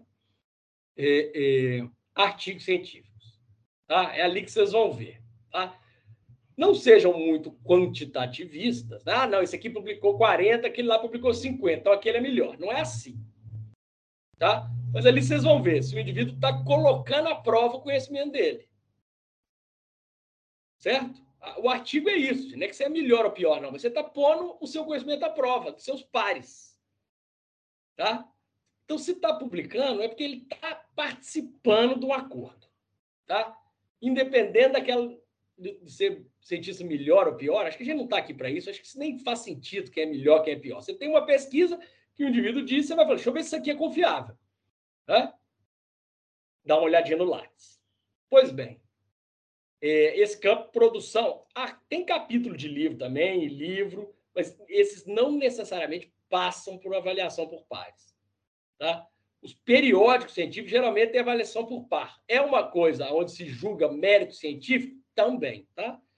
Tem um tanto de coisa ali. Tá? Revisor de artigo é um bicho chato. A gente é revisor, né? Gente, além da gente publicar, e tem dia que você não está de bom humor, você implica com um termo lá, ah, que paradigma cuniano, estou cansado disso, não quero nada disso, dá bomba no cara. É, não é o método perfeito, não. Mas, de todo modo, ali você confirma o acordo científico. Então, você fala assim, não, esse, esse cientista está trabalhando dentro de um acordo científico. Tá? Então, isso eu acho que para vocês é muito importante, saber olhar o Lattes. Tá? Antes de eu passar para o Qualis, Yuri levantou a. Fala, Yuri. Bom que eu bebo uma água aqui. Só para complementar quanto é importante o que você está falando, estou vendo os comentários de muitas pessoas um pouquinho desconfortável com essa coisa do Lattes, pelas críticas né, que todos fazemos ao Lattes. Tá? Eu, pessoalmente, sou um dos mais ferozes críticos desse regime de ranking de produtividade e índices acadêmicos. E o Marden também tenho certeza que é. Então, ele já explicou muito bem, não tem a ver com isso. Não estamos dizendo que quem publica mais é melhor. Ele está dizendo outra coisa que realmente ajuda para caramba o divulgador e que teria evitado uma série de bobagens dramáticas que aconteceram na divulgação brasileira há décadas. Então, por exemplo, o carinha da fósforo. Tá? A tragédia da fosfetilamina. O cara descobriu a cura do câncer e os cientistas estão oscurando aquilo, escondendo que são pagos pela Big Pharma para não, para não revelar que existe um remédio que cura o câncer. Era só olhar o lápis. Essa pessoa já estudou câncer alguma vez na vida? Não. Essa pessoa deixou algum cientista do planeta Terra poder conferir se ele fraudou, ou chutou, ou sonhou, ou não. Não, ele não deixou. Por quê? Porque ele nunca publicou nunca mostrou os dados para ninguém. É uma pessoa que nunca estudou câncer na vida, que nunca publicou nada sobre câncer na vida e que não deixa ninguém ver os dados. Então, qual é a chance que essa pessoa seja um gênio solitário, que é o único no planeta Terra conseguiu descobrir a cura do câncer e todos os outros cientistas do mundo que estudam aquilo está errado? É baixa. Qual é a chance que ele esteja errado? É alta. Então, um bom divulgador né, vai o quê? Vai procurar pessoas que pesquisam câncer e pergunto para eles: essa molécula foi testada, tem chance de ter feito? E era muito fácil resolver esse negócio que chegou nos juízes que obrigaram a USP a produzir essa bobajada, né? matando pacientes terminais, né? matando em, em, agonias. Né? Então, mesma coisa, mudança climática. Que tem, ah, claro, a, a comunidade científica está dividida. Tem cientista famoso no próprio Brasil que diz que a mudança climática não existe, é uma farsa. Olhar o Lattes ajuda pra caramba, gente. O que, que, são esses cientistas famosos? É o cara que publica, sim, publicou alguma coisa na vida sobre mudança climática? Não. É o quê? Geógrafo. Mas ele entende de clima? Não. Ele topou publicar em uma revista? Topou receber a crítica de alguém que obrigava ele a responder a mostrar os dados? Não. Então, tá? Então, você já tem um, uma bússola, né? Então, como bússola é muito importante isso, porque te mostra isso. Se o cara aceita ser cientista, ou seja, expor o que ele está afirmando para que os outros possam questionar, que é a base da ciência. E te mostra também o que, que o cara estuda, de verdade, com quem. Se a última coisa que o cara publicou, independente da gente detonar, é verdade, os brasileiros não podem publicar revista internacional, tem, tem barragem nisso. As mulheres publicam menos, tem barragem, a gente estudou tudo isso na outra disciplina. Mas se a última coisa que a pessoa publicou na vida é uma coluna de opinião no boletim da paróquia tá, da região sul de Belo Horizonte. Tá? E nos sucessivos cinco anos nunca escreveu nada, vocês têm um indício de que tipo de cientista é esse. E tem dezenas de jornalistas científicos e divulgadores que entrevistam essas figuras, tá? que realmente não tem nada a ver com a ciência. Então, não se trata de, ah, não, vamos Vamos dar voz a, a, cientistas subalternos que vêm dos países como o Brasil, que não são deixados publicar em inglês. Não é isso que estamos falando. Estamos falando que muitas vezes o divulgador entrevista gente que não é cientista sobre ciência, tá? Que faz totalmente outra coisa que não tem nada a ver com aquilo, tá? O, ma o mais importante cientista da área do design inteligente, do criacionismo, tá? O mais importante em absoluto, talvez do mundo, nem só do Brasil, é o carinha da Unicamp, que é químico. Nunca estudou a vida na vida inteira. Ele faz espectroscopia de massa. Então, beleza, ele tem uma teoria? Legal. Ele tem uma hipótese? Legal. Ele topou mostrar essas hipóteses para alguém que estuda aquilo? Não, nunca. Ele já publicou em algum lugar? Não, nunca. Aí você pergunta para ele, por que você não publicou? Ele vai dizer, porque eu sou perseguido, eles não me deixam. Na verdade, ele nunca nem submeteu. Então, você pergunta para as pessoas que estudam design inteligente se aquilo que ele está dizendo é mera retórica ou não. Entendeu? Então, o Lattes ajuda muito nisso, tá? É uma pista bem importante, gente. Então, não fique desconfiado com essa coisa que o Lattes é só política, quer vender peixe, que o cara bam, bam, bam e autoritário consegue se parecer melhor no Lattes, que cientistas subalternos podem não ter a mesma produtividade, porque não é sobre produtividade que estamos falando. Te ajuda realmente a entender se o cara faz pesquisa daquilo que ele diz que faz. Tá? Se nunca orientou ninguém na vida, ele não está fazendo pesquisa, como diz o Marco. É, o, o, a questão é o seguinte, eu vou voltar aqui para ficar claro, tá? Não estou falando que não, não é para avaliar quem é melhor e quem é pior. É pra, né? Lembra a nossa discussão? Existem acordos. O, o cientista está participando desses acordos. Tem três lugares no Lattes, três lugares no Lattes que eu consigo saber. Tá? Primeiro, tem projeto de pesquisa financiado, ou seja, ele submeteu para alguém avaliar para mandar a verba para ele. Então, ali é um acordo. Alguém avaliou o trabalho dele. Entendeu? Ah, projeto de pesquisa financiado pelo CNPq, por exemplo. Tá?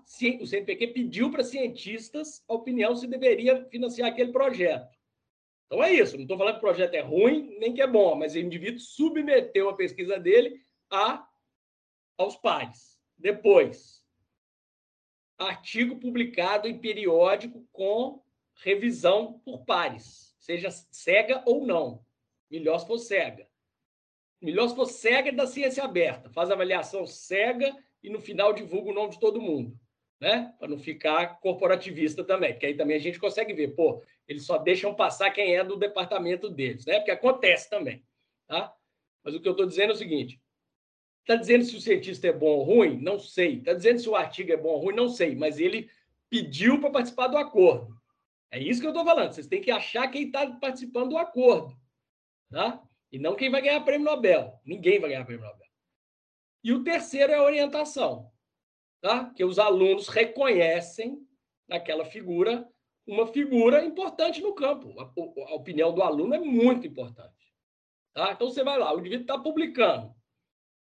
Né? Tem projeto com financiamento tá? e tem orientação, esse indivíduo transita dentro de um acordo disciplinar. Vocês podem ter segurança. Tá? Não é quantidade, é ver se isso está acontecendo. Tá? E aí, pra, é isso. Lattes como essa pista. Não é Lattes para botar na balança quem é melhor, quem é pior, que aí vocês pegam o índice H, H do Google, ou H10, entendeu? Aí lá vocês querem fazer ranking, ver quem que é melhor cientista, né? Pega os índices H do Google, aí sim, entendeu? Aí você não está vendo, né? Aí é, é, é, uma forma de participar do campo também, porque ele é citação. Se o indivíduo está sendo muito citado, tá? no Google vocês põem lá o nome da pessoa, vai aparecer lá o Google Scholar, o Google Acadêmico, tem o tal do índice H, ou H10, que é para saber se os trabalhos do indivíduo têm muita citação. Aí ele não é, é, não, é, não é se o trabalho foi aprovado ou não, igual está no Lattes. É se o campo disciplinar está usando os trabalhos daquele cientista. Também é uma referência importante. Tá? Mas ali é um ranqueamento puro. O Lattes não. É só para você saber se o indivíduo está transitando dentro do campo científico. Tá? Beleza? É, nós estamos estou tentando dar segurança para vocês que vocês podem divulgar aquela pesquisa. O objetivo é esse, gente. É, para vocês terem segurança. Não, isso aqui eu vou divulgar. Né? Pode ser uma pesquisa que não é mainstream, que está nas margens do campo, melhor ainda, dá voz para os excluídos. Né? Os cientistas não dão muito. Mas, assim, pelo menos o indivíduo não é um, um, um falsário, um falastrão. Né? Todos os ministros da educação do governo Bolsonaro fraudaram lá. Todos. Tá? Isso é muito interessante. Depois a gente pode discutir. Tá? Não estou fazendo aqui, defendendo nem atacando o Bolsonaro, só estou dizendo um fato. Todos os ministros do governo Bolsonaro da educação manipularam lá. Se parece que o astronauta também andou dando umas mexidinhas lá. É, é... Mas vamos que vamos. É... Ih, eu já peguei colega que burlou Lattes. É terrível isso, viu, gente? Mas é problema de cada um, né? Esse negócio do Lattes virou uma psicopatia, tá? Eu, não sei se o Yuri sabe, mas nós temos colega, Yuri, do nosso departamento, que, te, que cujos bolsistas ficam criando indicadores de nós para que esse colega ou essa colega esteja, né, na não, frente do indicador. Tem que o bolsista me falou. O bolsista me, me falou. É, eu tenho um bolsista que me falou, oh, eu trabalhava com fulano Aí eu falei, o que, que você fazia? Eu ficava olhando lá. Eu fui explicar para o bolsista o que, que eu fazia. Não, eu sei de cor. Eu trabalhei com fulano, ele ficava fazendo métrica dos colegas do departamento, ele poder ser melhor que os colegas. O ego 7 do lado. É. Não é disso que eu estou falando, gente. Eu estou querendo dar segurança para vocês, para confiar num cientista, tá? Pode errar? Pode. Tá? Segundo ponto, tá? Daqui a pouco eu paro para a gente tomar um café. A revista científica, tá? O periódico científico hoje é fundamental, tá? Não tem jeito. É o veículo por onde escoam as ideias científicas de forma principal, tá? Então, eu estava dizendo para vocês que eu ia dar fonte para vocês eterna de divulgação em ciência social. Né? O Lattes é uma, você pode, depois que você descobriu que determinado pesquisador, pesquisadora, né, tem material bom para você divulgar, você pode ficar ali visitando aquele Lattes de vez em quando e dali você vai tirando né, referência de artigo para você publicar. Olha que bacana. Né? Você acaba ficando. Né? Se você pegar o Lattes do Yuri e do pessoal que ele trabalha, você vai discutir divulgação científica no Brasil com muita propriedade, né? Nos próximos anos. Você pegou o campo, ó, esse campo aqui eu, eu entendo dele. Você vai, gente, é igual os jornalistas que trabalham com economia, eles são os melhores economistas que tem, porque daqui a pouco vocês estão melhor do que os cientistas do campo, de tanto tem que né, estudar e, e ficam mesmo os resultados. Só um warning aqui, um, um, um cuidado esse warning eu tirei do Milton Santos, né? um geógrafo brasileiro, ele tinha essa mania. Cuidados, warnings. Aquele inglês dele é francesado. Cada campo disciplinar tem o seu tempo de maturação, tá? Cuidado para não tentar comparar látis de antropólogo com látis de epidemiologista, tá? epidemiologista publica 20 artigos por ano, 30. É, o antropólogo, às vezes, passa 5, 6 anos lá, etnografando, refletindo, entendeu? Cada campo disciplinar tem o seu tempo de maturação, tá? Então, cuidado, tá? Vocês vão olhar lá na epidemiologia, lá, o cara que estuda vacina. Ou, né? O dentista. Esse dia eu fui lá ao lado da dentista. É bizarro, assim, lá da UFMG. Eles publicam 30 artigos por ano, tudo em inglês e tal, né? E, e ciências sociais, né, que é o que nós estamos falando, o, o tempo de publicação é bem mais lento. Então, vamos voltar. As revistas, tá? Ô, gente, revista é a coisa mais importante que tem hoje para você entender no campo científico. O que, que se discute nessa área? Certo? Aí vocês vão na, na revista, em inglês é journal, tá? Cuidado, porque não é jornal. A tradução de revista, apesar de se você entrar lá e não sei o que, review, né? O, o termo, né? genérico para revistas lá fora é journals, tá? É, as revistas, gente, são é, espaços de divulgação científica levados e, e, e, mantidos e tocados, vamos falar assim, pelos cientistas com muita seriedade. Tá? Isso aí, vocês podem ter certeza. O pessoal tá, é, leva muito a sério a gestão de uma revista. Eu, eu fico até impressionado com isso, mas é assim. O acordo científico hoje tem sido assim. Eu acho que lá fora é fácil da gente entender, porque tem um mercado editorial gigantesco, né? Acho que Taylor e Francis e, e Springer, enfim, tem poucas editoras que dominam todas as revistas hoje. Né? Mas aqui no Brasil, não, as revistas não vendem. Ninguém assina a revista no Brasil. Todas as revistas no Brasil, pelo menos da área de ciências sociais, são abertas. Né? Lá fora tem um cadeadinho que você tem que entrar no site russo para fazer o download, uma confusão. Mas aqui as revistas são abertas, tá? As revistas, aí como é que você vai avaliar uma revista, tá? As revistas você pode olhar o conselho editorial, aí vai estar lá o nome dos cientistas, aí você tem que ir no Lattes, ver cada um quem é, tá? É, você vê o editor, mas o mais importante, as revistas têm uma nota, uma classificação, ou pelo menos tinham, até há pouco tempo, quando a CAPES existia que é chamado Qualis. Tá? Então, eu não sei se vocês conhecem o Qualis da CAPES, famoso sucupira. Vou julgar aqui, depois vocês jogam no Google. Tá? Lá tem o ranking das revistas. Tá? Infelizmente, desde o golpe, né, simbolicamente, ele para em 2016. A atualização que estava sendo feita e ainda está sendo feita está parada. Né? Desde o golpe que ciência virou assunto de socialista, né? Ciência é marxismo cultural, né? Enfim.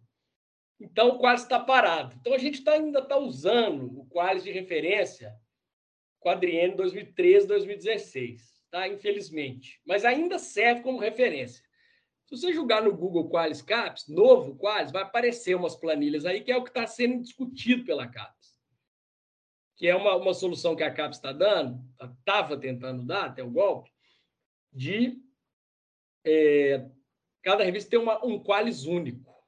Que as revistas, vocês vão entrar lá no Sucupira, nesse qualis CAPES, e a revista vai ter uma nota na história, uma nota na sociologia, uma nota na antropologia, e você fica doidinho, tá? Mas, assim, grosso modo, você pode pegar aquela maior nota lá para você avaliar a revista. Valem as mesmas ressalvas do Lattes, tá? Não é a verdade absoluta. Os editores de um departamento vão ter mais boa vontade com as submissões né, dos colegas dele, do departamento dele, porque o editor sabe todo mundo quem é, né? O revisor às vezes não sabe, muitas vezes sabe, né? Porque então sabe que o Yuri que trabalha com divulgação científica chegar um artigo de divulgação científica para mim, eu vou falar, ah, isso aqui é coisa do Yuri. Entendeu? Mas, enfim, é, é... as revistas dão muita segurança para vocês, tá? As boas revistas. Então, você descubra boa, as boas revistas. Geralmente, é, o quais antigo ainda está A1, A2, B1, B2, B3, B4 e B5, tá? é, de B2 para cima, assim, geralmente são revistas que já estão consolidadas. Tá? Tem revistas que são novas, que são muito boas, mas ela ainda precisa cumprir uma série de pré-requisitos, aí ainda, às vezes ainda está com quais B4, B3, tá? Mas se for ágil, pode saber que é revista de excelência, seja A1, A2, B1 também, tá? Isso dá muita segurança para vocês, tá? Geralmente o material que vai estar nessa revista é de alta qualidade por mais que você não concorde com os resultados. Tá? Eu acho que isso é muito mais importante para vocês do que o Lattes. Pesquisa divulgada pela Universidade da Paraíba de Campina Grande. Aí você vai olhar, vai torcer o nariz. Na hora que você olhar, é da área de informática. Eles são das melhores universidades do mundo em informática. É, é, Campina Grande, na Paraíba, eu já tive o prazer de visitar algumas vezes, um lugar fantástico. É, é tem é, é, cluster tecnológico, é polo tecnológico. Entendeu? Então, assim, é, é, tem que saber das instituições, mas, assim, sabendo das revistas, tá? ali tem material de qualidade.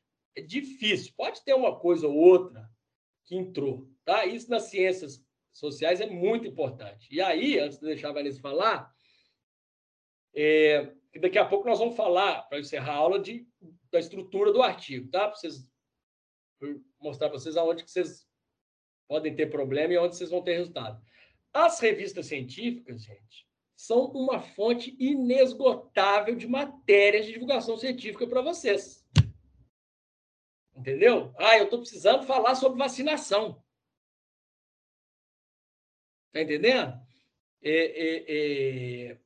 Vai na base de dados do Cielo, aí tem as bases de dados que procuram nas revistas. Cielo é uma delas. Tá? Importante no Brasil. Quase todas as revistas Vou jogar aqui.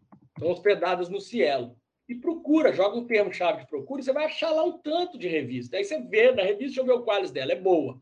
Ó, tem esse artigo aqui desse pesquisador. Deixa eu ver aqui. Ah, ele é lá da USP. É, então, é um artigo que eu posso divulgar. E se você é jornalista, então ainda tenta conseguir.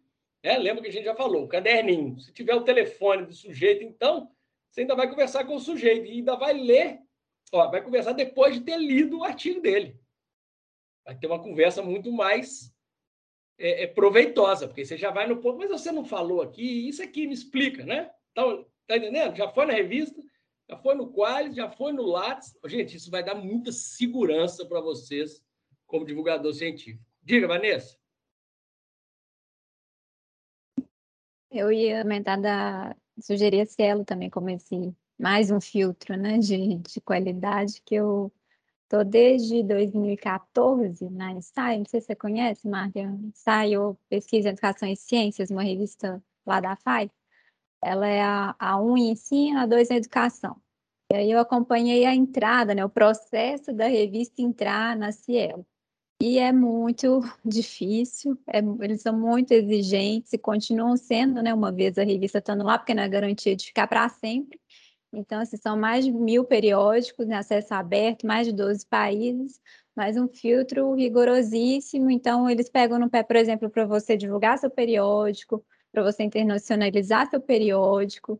E uma vez lá, você pode também sair, né, se não atender esses requisitos, e eles não deixam entrar, por exemplo, na área de educação e ciências, que é a nossa, não, nem todas estão na, nessa biblioteca, né? Então, às vezes, se sai um, entra outro e tudo isso.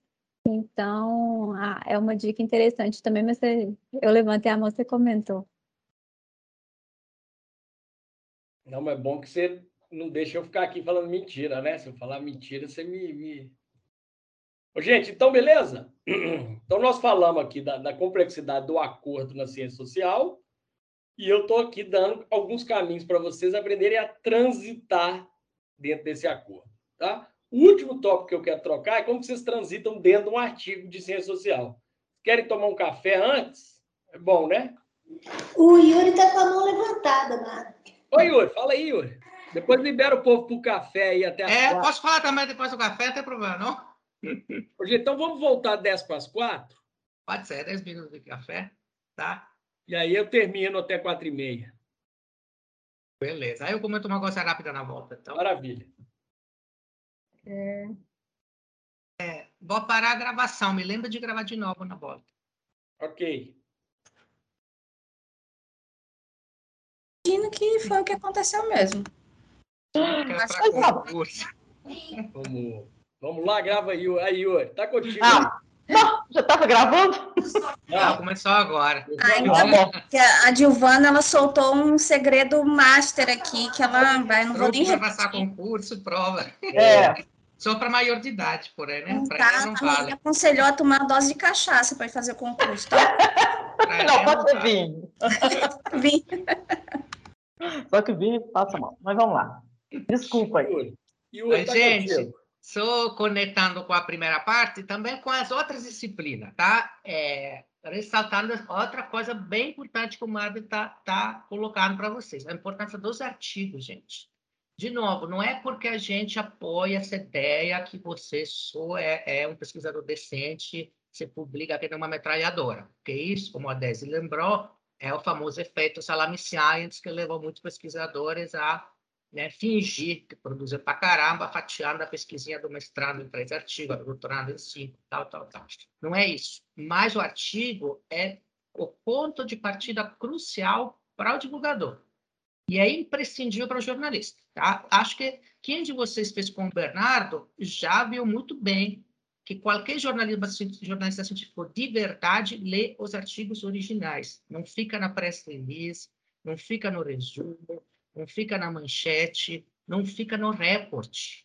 Todo ano, quando sai o PISA, aí as capas dos jornais brasileiros, né, os, os alunos brasileiros são os piores do mundo em matemática, em, em língua escrita, são semi-analfabetos. Gente, o PISA é um report. Você tem, tem que cobrir, claro, é um fato, uma notícia jornalística. Mas você tem que ir atrás de fontes que te ajudam a comentar aquilo, a entender aquilo. Tá? É que ele não passa uma revisão de pares. Então, se vocês querem ser jornalistas de ciência de qualidade, tipo Marcelo Leite, né? tipo Bernardo tal, esqueçam. Se vocês não topam aprender a cuidar de ler os artigos originais, esquecem de ser jornalista, tá? Ciência. Não tem, não tem como, tá? E, claro, você pode dizer, mas eu não domino inglês, então vou focar na produção brasileira. Beleza. Né? Tá? Mas toda essa ideia do cielo, do qualis, é, das critérios que te ajudam a avaliar a revista são fundamental. Para o jornalista indispensável. Para o divulgador é fundamental. Tá? Para o jornalista é imprescindível. Não tem como ser jornalista de ciência se você não aprender os artigos originais. Para o divulgador é menos indispensável, você consegue contornar isso, porque o divulgador não está tão preso ao dia, à atualidade, como o jornalista está. Tá? O divulgador pode tratar de temas importantes, então pode ter o tempo de fazer uma revisão de fontes. O jornalista está preso à notícia, no fato. Então, para o jornalista não tem como fugir do artigo. A gente trouxe para o MEREC a Sabine, jornalista da Folha, coautora do ranking universitário da Folha, que é a universidade, e agora fundadora e CEO da agência Bori, tá? Para quem quer ser jornalista, esse é outro ferramenta fundamental, tá? Eu, só porque mudei de e-mail para mudar para o Brasil, perdi a minha assinatura gratuita ao Eureka Alert. Eureka Alert é o ingrediente crucial, vocês devem ter visto com o Bernardo, para qualquer um que queira ser jornalista de ciências ele te diz todas as coisas de ciência que saem naquela semana, em todas as revistas do mundo importante. Sem Eureka Alerta, vocês não têm chance de ser jornalista. só que em inglês, e remete artigo em inglês. Então, a Sabine fundou a agência Bore, que faz isso para a produção latino-americana, em particular brasileira. Então, a agência Bore e Eureka são os elementos fundamentais para você saber o que está rolando de ciência e, a partir daí, ir atrás do cientista, antes disso, do paper e das outras fontes. E tanto o Eureka Alert quanto a agência Bore fazem isso para você. Tá? Eles te dão tá? o contato direto com os autores e com outros cientistas que eles têm agenda que dominam a área que você pode usar como fonte. Tá? Então, é realmente importante, tá, gente? Não tem como você usar desculpa. Ah, esse artigo é tudo uma máfia, as pessoas inglesas podem publicar, é só para homem branco. Não são desculpas, gente. Se vocês não querem ler artigo, podem achar muita desculpa para não fazer isso. É, mas o artigo é crucial para você ter uma ideia do que está rolando para você ter uma avaliação, para saber quais pontos entrevistar, é, para saber como contextualizar o fato. Se vocês ficam no reporte, comparem isso com os grandes divulgadores de ciência brasileiros, inclusive o que emergiram nesse último ano. A Melanie, a gente trouxe semana passada, o que a Melanie faz? Ela toda semana analisa um paper e te diz, olha, sobre vacina, essa semana sabemos essa coisa nova. Saiu o resultado do que, que acontece com a terceira dose saiu o resultado do que acontece com a dose única, a demora única. Ela faz isso toda semana, ela lê os papers, tá?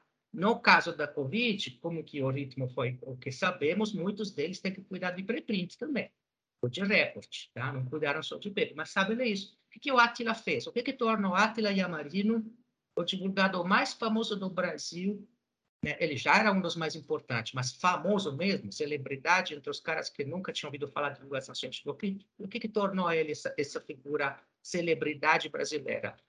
Ele leu, de verdade, o report, né, com aquela simulação famigerada, né, que dizia de um milhão de mortos caso não tivéssemos tomado medida no Brasil. E ele divulgou aquilo. Não é, obviamente não era a pesquisa dele. Ele sempre falou que não era dele, tá? Era uma instituição importante, mas que antes de divulgar você tinha a responsabilidade enorme de ler, entender como é feita. Muito provavelmente ele ligou para alguém, conferia é isso mesmo, faz sentido essa simulação tal. Alertou que simulação é simulação, então tem muitas hipóteses, né? As curvas mudam muito em função das hipóteses que você usa, então podia estar bem arredondado, mas inclusive era uma simulação que se revelou muito boa, né? Com o passar dos meses, era bastante realístico esse número do milhão de mortos, caso não tivesse tido fechamento dos estádios, né, das escolas e tal. Então, o que, que a Atila fez? Foi isso. Ele não é um bom divulgador porque fala simples. Ele não é um bom divulgador porque tem uma carinha bonita e tem presença de palco no vídeo. Tá? Não é suficiente isso. Ele é um bom divulgador porque ele lê os papers tá? e sabe entender o que tem neles. E sabe selecionar entre as 200 preprints, 200 é, report sensacionalista que saíram nas primeiras semanas da pandemia, ele sabia sacar o que, que valia a pena e assumir a responsabilidade de escolher. Tá? Então, vocês têm que aprender a fazer isso, tá, gente? Então, o que o Madre está falando é realmente o ouro, tá? Então, guardem como ouro essas, essas dicas. Desculpe a, a, a introdução zona aí. Não, ótimo. Eu vou só mostrar aqui rapidinho o sucupira, tá? Para quem não conhece. Estão vendo aí? Ou não? Sim. Tá. Então, esse aqui é o Qualis Caps. Ó. Tá? Aí, como eu disse, o processo está desatualizado. Vocês botam aqui, qualificação do periódico no quadriênio 13 a 16. E aí você seleciona a área de avaliação. Por exemplo, sociologia. Classificação A1. Consultar. Ele vai dar para vocês a lista de todos os periódicos nacionais ou internacionais e onde estão as melhores evidências científicas para vocês, tá? Sobre é, é, na revista que vocês quiserem olhar, né? Obviamente que vocês conhecerem a revista, vocês vão ter que julgar a página da revista no Google, né? Ou faz a pesquisa pelo Cielo, mas aqui vocês têm todas as revistas classificadas nos melhores estratos e, e, como é que eu paro aqui? Aqui. No Qualis da CAPES, tá? Então, enfim, os artigos científicos. Está muito mais importante que vocês avaliarem o cientista, aquela coisa do Lattes, né? Aquilo ali para vocês confirmarem. É vocês avaliarem o artigo. Tá? Se tiver numa revista A1, A2, B1, até B2, às vezes o artigo é bom e está até no B5, mas enfim, são revistas muito rigorosas. A Vanessa narrou a dificuldade que é só para você se cadastrar no Cielo, que não tem exigência de nota. Você receber uma nota dessa é muito duro. Tá? Eu, eu dirigi dois anos, gente, a revista da Fafiche, da Fafiche toda, chama Teoria Sociedade. Tá? Foi um inferno. Passei dois anos chorando. Tá? Ela não está no cielo ainda hoje, tá? Para vocês terem uma ideia de quanto é difícil entrar no céu, tá? Não é fácil. O cielo nem é, tá? sabe? nem é equalizado, entendeu? Não, é, não te garanto equalizado no céu, mas é muito difícil mesmo. Então, nenhum desses critérios é necessário, é suficiente, desculpa. Tá? O látex é suficiente para sacar se um cara é bom? Não, mas é necessário você olhar. Tá? É, o qualis é suficiente para você entender se a pesquisa é boa? Não, inclusive porque no Qualis tem um monte de revista boas que não foram incluídas, muitas estrangeiras, em várias áreas. Mas é necessário? É necessário uma olhada. Vocês têm que ter umas ferramentas necessárias que te dá a bússola de entender se o cara é pilantra, se o que, se o que aquele artigo está dizendo tem um mínimo de valor, tem um mínimo de confiabilidade, etc. Muito pouco divulgador sabe fazer isso. Muito pouco jornalista sabe fazer isso. Tá? Vocês que são do Amerec têm que saber fazer isso tá? Inclusive, que vocês vão ver, todos os jornalistas bons sabem fazer isso. Então, vocês têm que chegar lá, tá? Gente, aí para gente encerrar, né? Como o Yuri bem disse aqui, você tem que saber ler um artigo científico. Tá? Os artigos científicos, eu vou compartilhar de novo uma telinha aqui, nas ciências sociais, né? São mais ou menos assim. Né? Estão vendo aí minha tela? Eu parei de ver vocês. Sim. Me dá um sinal sonoro aí. Sim, sim, sim. Ah, sim. beleza. Então lá, a primeira coisa que. Isso aqui é um, é um esquema, né? Pode ser que não seja assim, mas geralmente tem essas coisas aqui no artigo. Então, a primeira coisa, né, mais importante, que vai orientar vocês, é, mas você tem que tomar cuidado, porque a gente não sabe disso, porque a gente não é jornalista, jornalista sabe. Que é a cham... o mais importante da matéria é a chamada. Nós, cientistas, a gente não sabe isso muito, não. Estamos aprendendo, tá? a fazer título de artigo. A gente gosta mais de poesia, né? Eu, eu, eu, há pouco tempo mesmo eu publiquei um artigo sobre é, é, divisão do domicílio entre indígenas e não indígenas, sabe? Usando dados do censo. Aí eu coloquei lá, diga-me com quem moras que eu te direi quem és. Então a gente gosta né, dessa perfumaria que dificulta a vida de quem precisa procurar artigo. Né? Mas eu coloquei dois pontos. Análise das, né, da condição de residência dos indígenas, segundo os dados do censo 2010. Tá? O título, obviamente, que é um orientador e é por onde as bases de dados procuram. O Google, por exemplo, né? Não só o título, mas enfim. É, mas cuidado, cientista não é muito bom de título, não. Gosta de ser poeta no título. De todo modo, o resumo sim, tá, gente? Um bom periódico científico Tá? Uma boa revista vai pegar no pé do cientista no resumo dele. Tá? O título nem tanto. Mas o resumo tem que estar impecável, porque hoje em dia, gente, a gente é um grande leitor de resumos. Tá? Eu leio dezenas de resumos até ler um artigo inteiro. Tá? E o cientista tem que saber fazer resumo. Sabe? Mais ou menos. Tá? Sabe mais do que título. Mas os periódicos cobram. Essa é, é a vantagem quando ele vai passar pela revisão, muitas vezes o periódico fala: olha, seu artigo está muito bom, nós vamos publicar, mas esse resumo aqui, eu preciso que você venda melhor o peixe. Geralmente, o que vocês vão ler são os resumos, é, no primeiro momento, né? para peneirar, para filtrar os artigos. Tá? E tem palavra-chave também que ajuda nas buscas. Tá? Mas o resumo é muito importante. O ideal é que tudo que tem no artigo esteja no resumo, menos a revisão de literatura. Então, é, é, resumo vocês vão né? Isso aqui é vocês que tem que ensinar para a gente, né? não é a gente que tem que ensinar para vocês, mas assim, daqui para frente começa uma parte científica. A introdução e a revisão de literatura, eu podia até ter juntado aqui, é aqui que vai, vai ser dita para que, de que lado que a banda toca. Tá? Então, para vocês entenderem os debates do campo, né?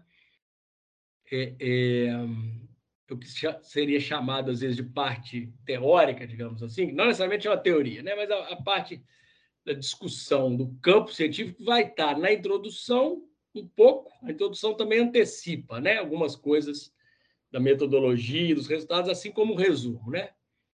Eu acho que o dia que a gente fizer bons resumos, a introdução às vezes até vai perdendo importância. Mas a revisão de literatura é onde vocês vão ver a discussão do campo. Tá? Isso aqui é muito importante para vocês, porque às vezes você está num tema, eu não coloquei aqui, devia ter colocado, mas eu, é, é, e aquele artigo não é o que você precisa, mas na revisão de literatura ele dialoga com o artigo que você precisa. Está entendendo? E aí você vai nas referências. Eu não pus aqui, mas o item 9, que é muito importante, sei lá nas referências. É, é... Desculpe. Vou ter que pôr aqui forçado, porque isso é importante demais. Referências. Bem esquisito ali.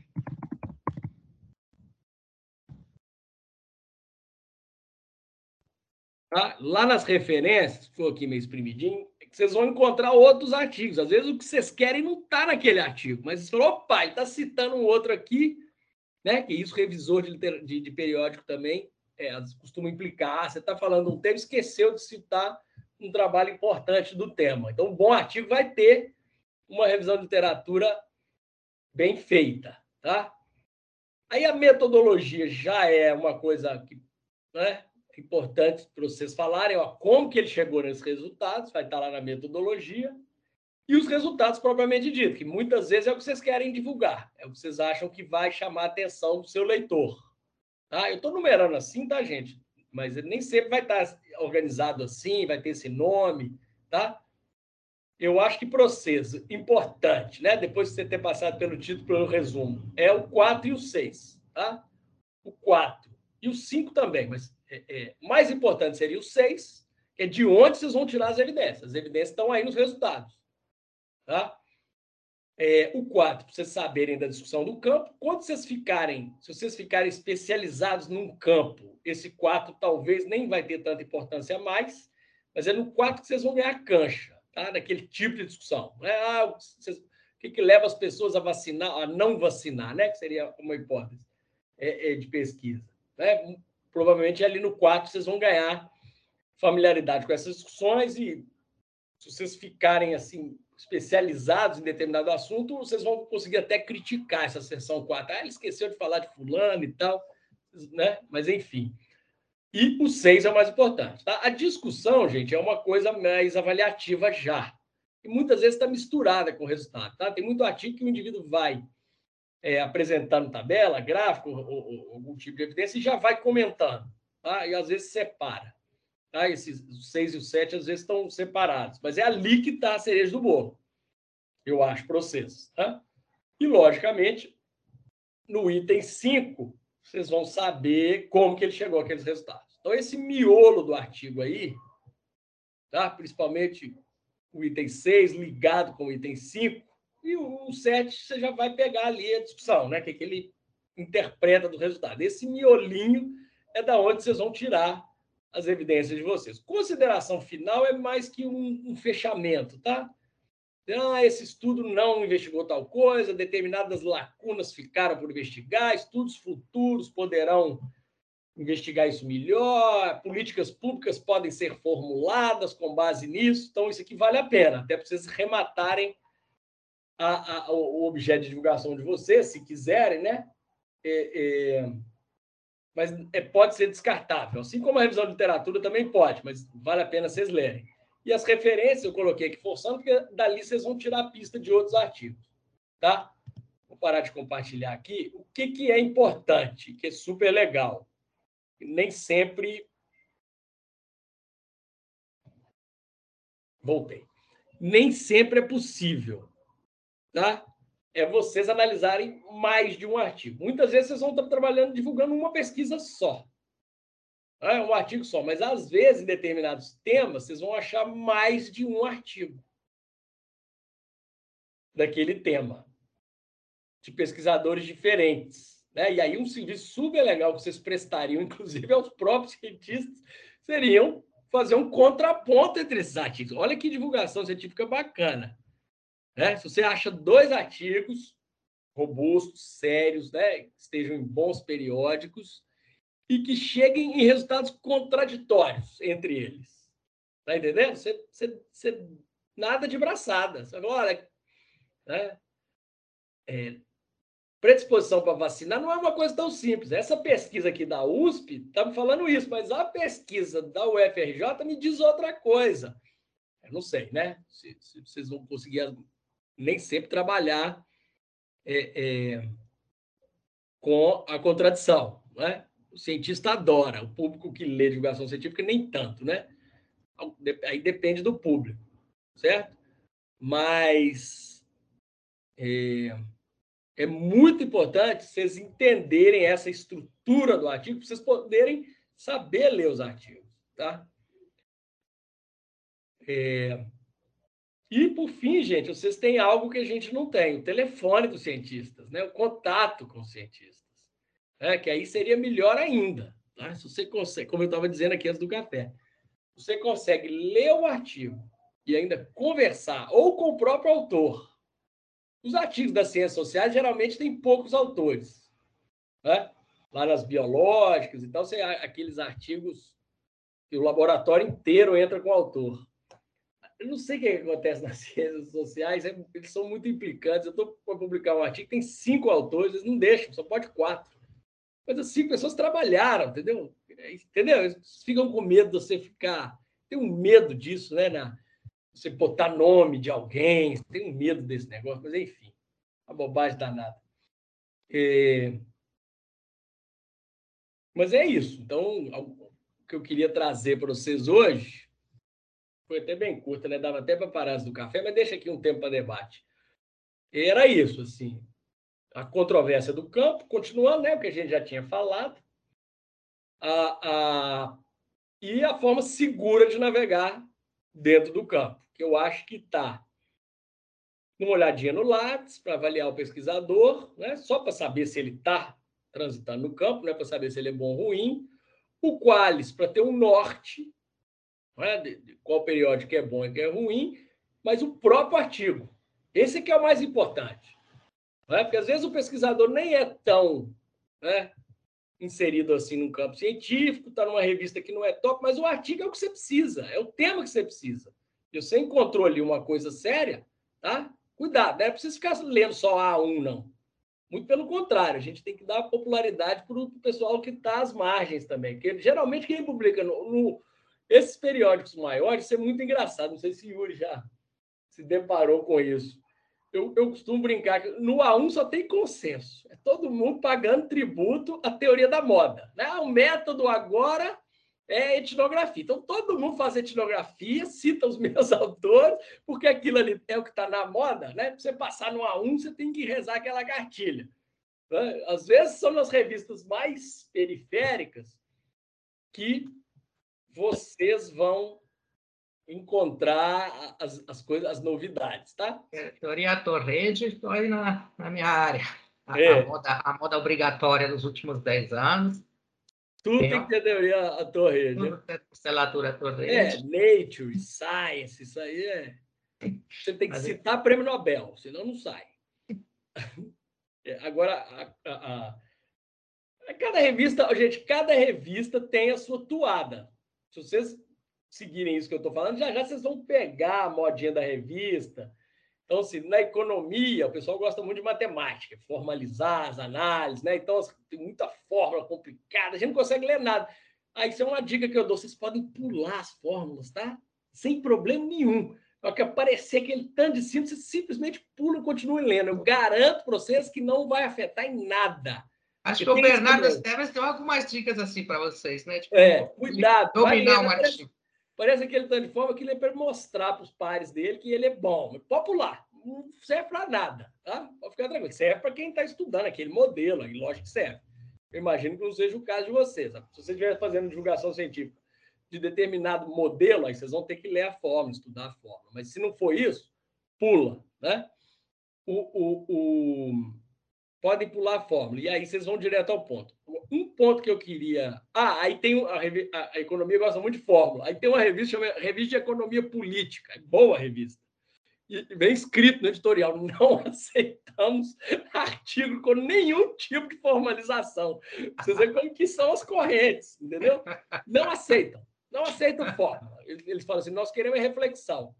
Revista boa, criticando gente. Então, você também vai achando seus periódicos, aprendendo a falar na linguagem dos periódicos. Para o cientista, gente, ele lê uns, uns, uns, artigos que foram publicados, entende ali mais ou menos como é que aquele periódico escreve e manda. Tá? O pessoal geralmente faz isso. O pessoal que quer produção, né? Tem muito, a maioria dos cientistas muito preocupado com a produção.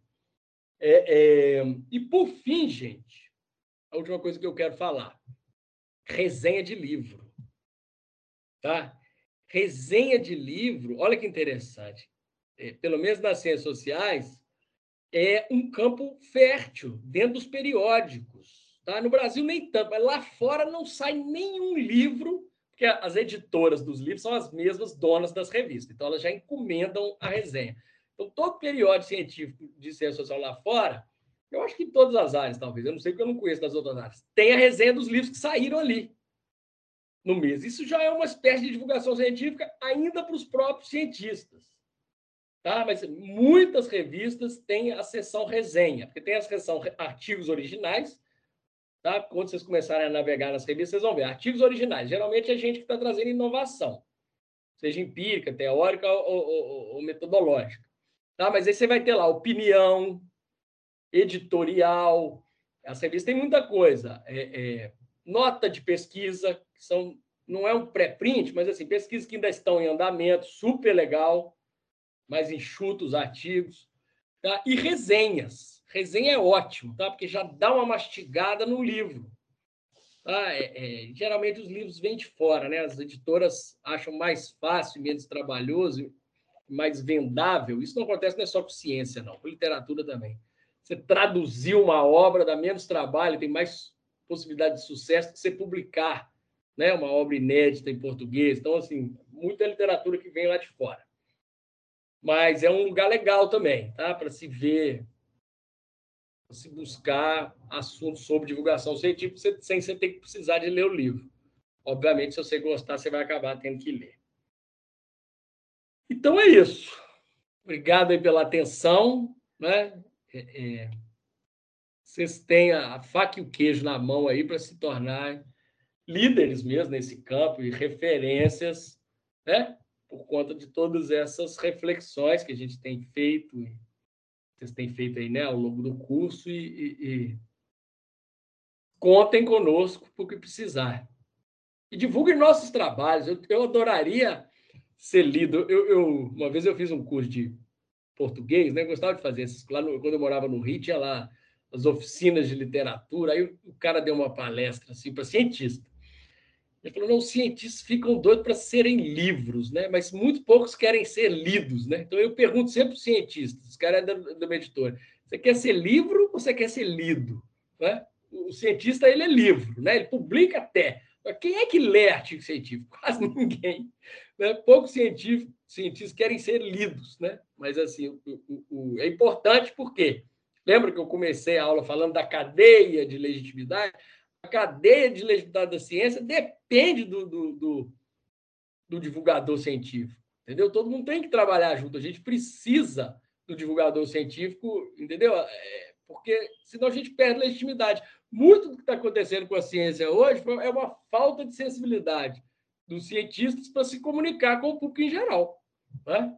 Então, enfim, o trabalho de vocês não é apêndice do nosso. Muito pelo contrário, é um elo importante na cadeia de legitimação da ciência e do conhecimento. Então, seguimos. Pega legal. Foi ouro, tá? Essa aula, gente. Tentem anotar, lembrar. Alguém de vocês quer relatar sua experiência com isso? Alguns de vocês já, né, já está né, no campo profissional, está produzindo e tal. Um de vocês quer comentar como ele lida ou lidou até agora com, com essa dimensão da produção vista de dentro para fora? Da evidência?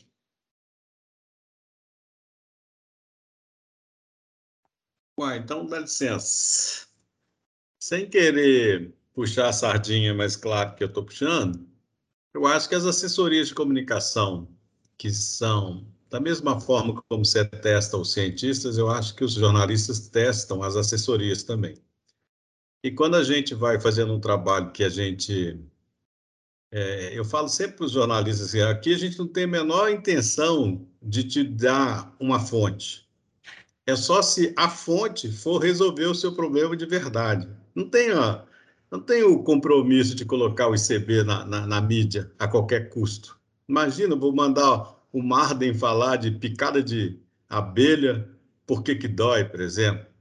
Aí eu custo para achar, mesmo entre os biólogos, está aí a Vanessa Capelli, que não, me, que não vai me deixar mentir sozinho, os outros colegas, que não sabe, ué, não sabe explicar isso. Você sabe, tem uma ideia, mas não sabe explicar de um jeito jornalístico que seja atraente, inteligente. Então, não mando.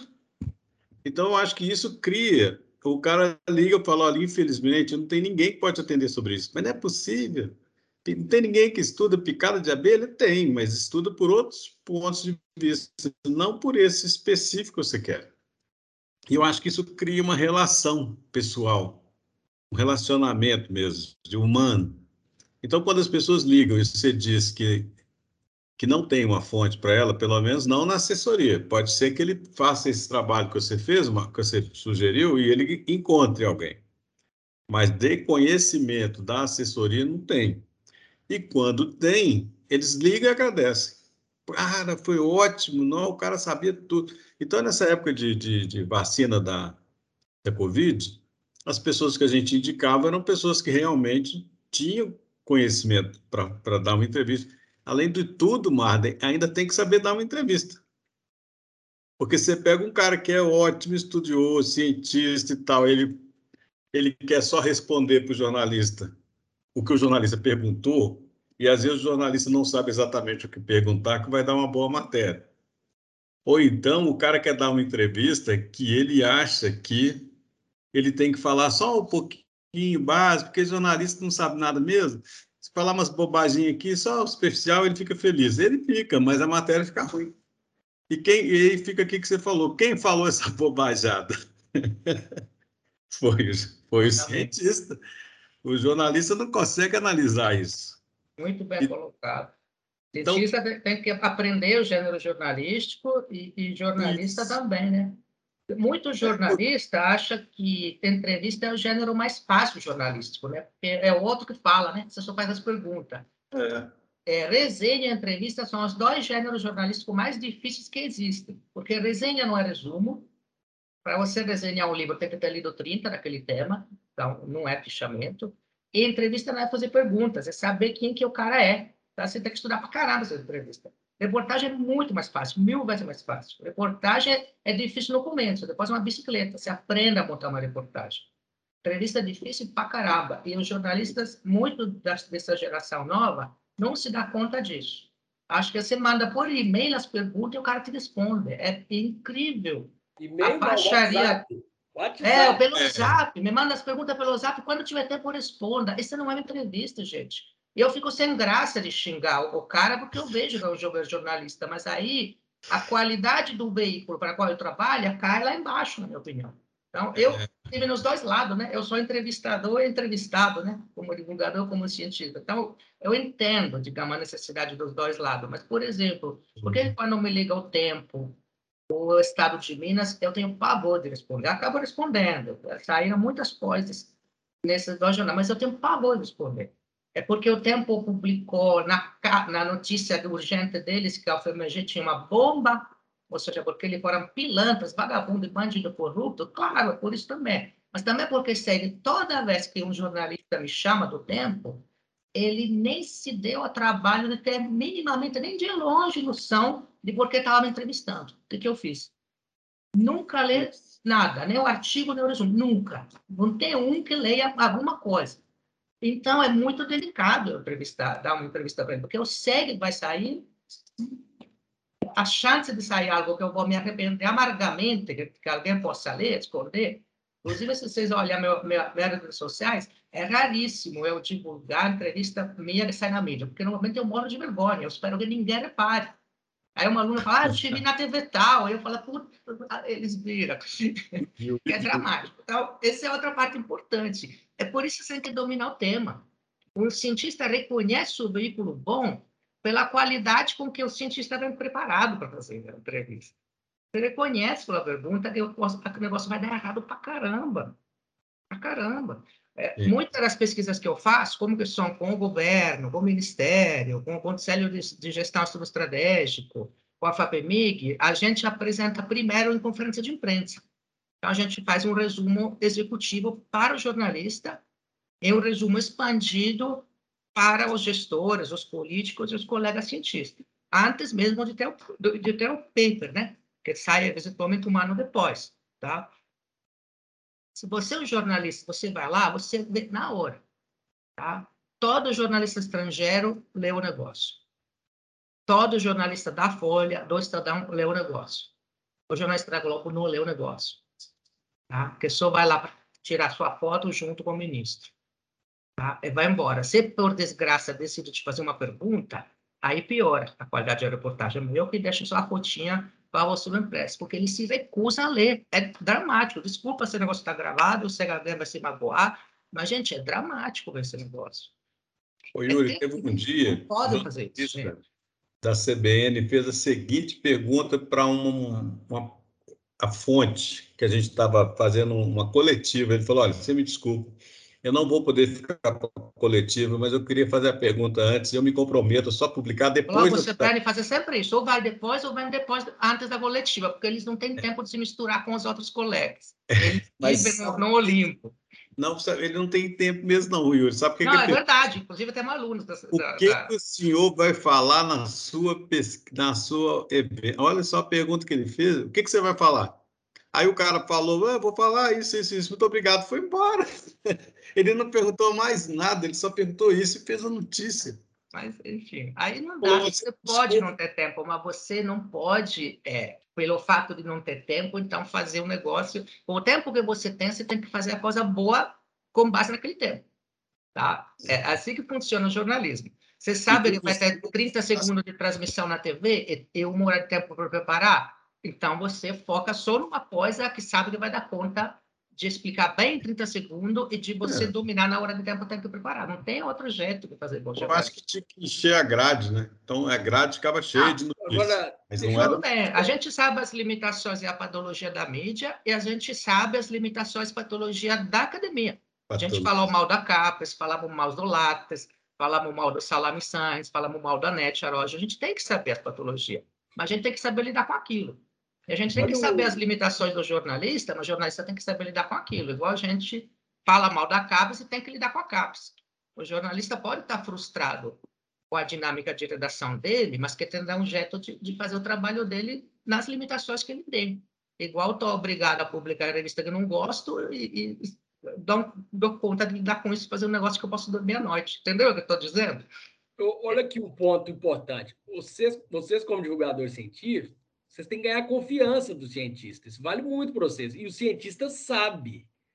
É, você está vendo o Yuri falando? Quando liga do tempo, quando vem da folha, a gente sabe. Quando vem da folha, eles olham até. O pessoal da folha já sabe, né? Não estou falando que outros não sabem, mas o pessoal da folha já usa os microdados das pesquisas. Então, quando eles me fazem entrevista sobre PNAD e eu mando uma tabela, eles conferem.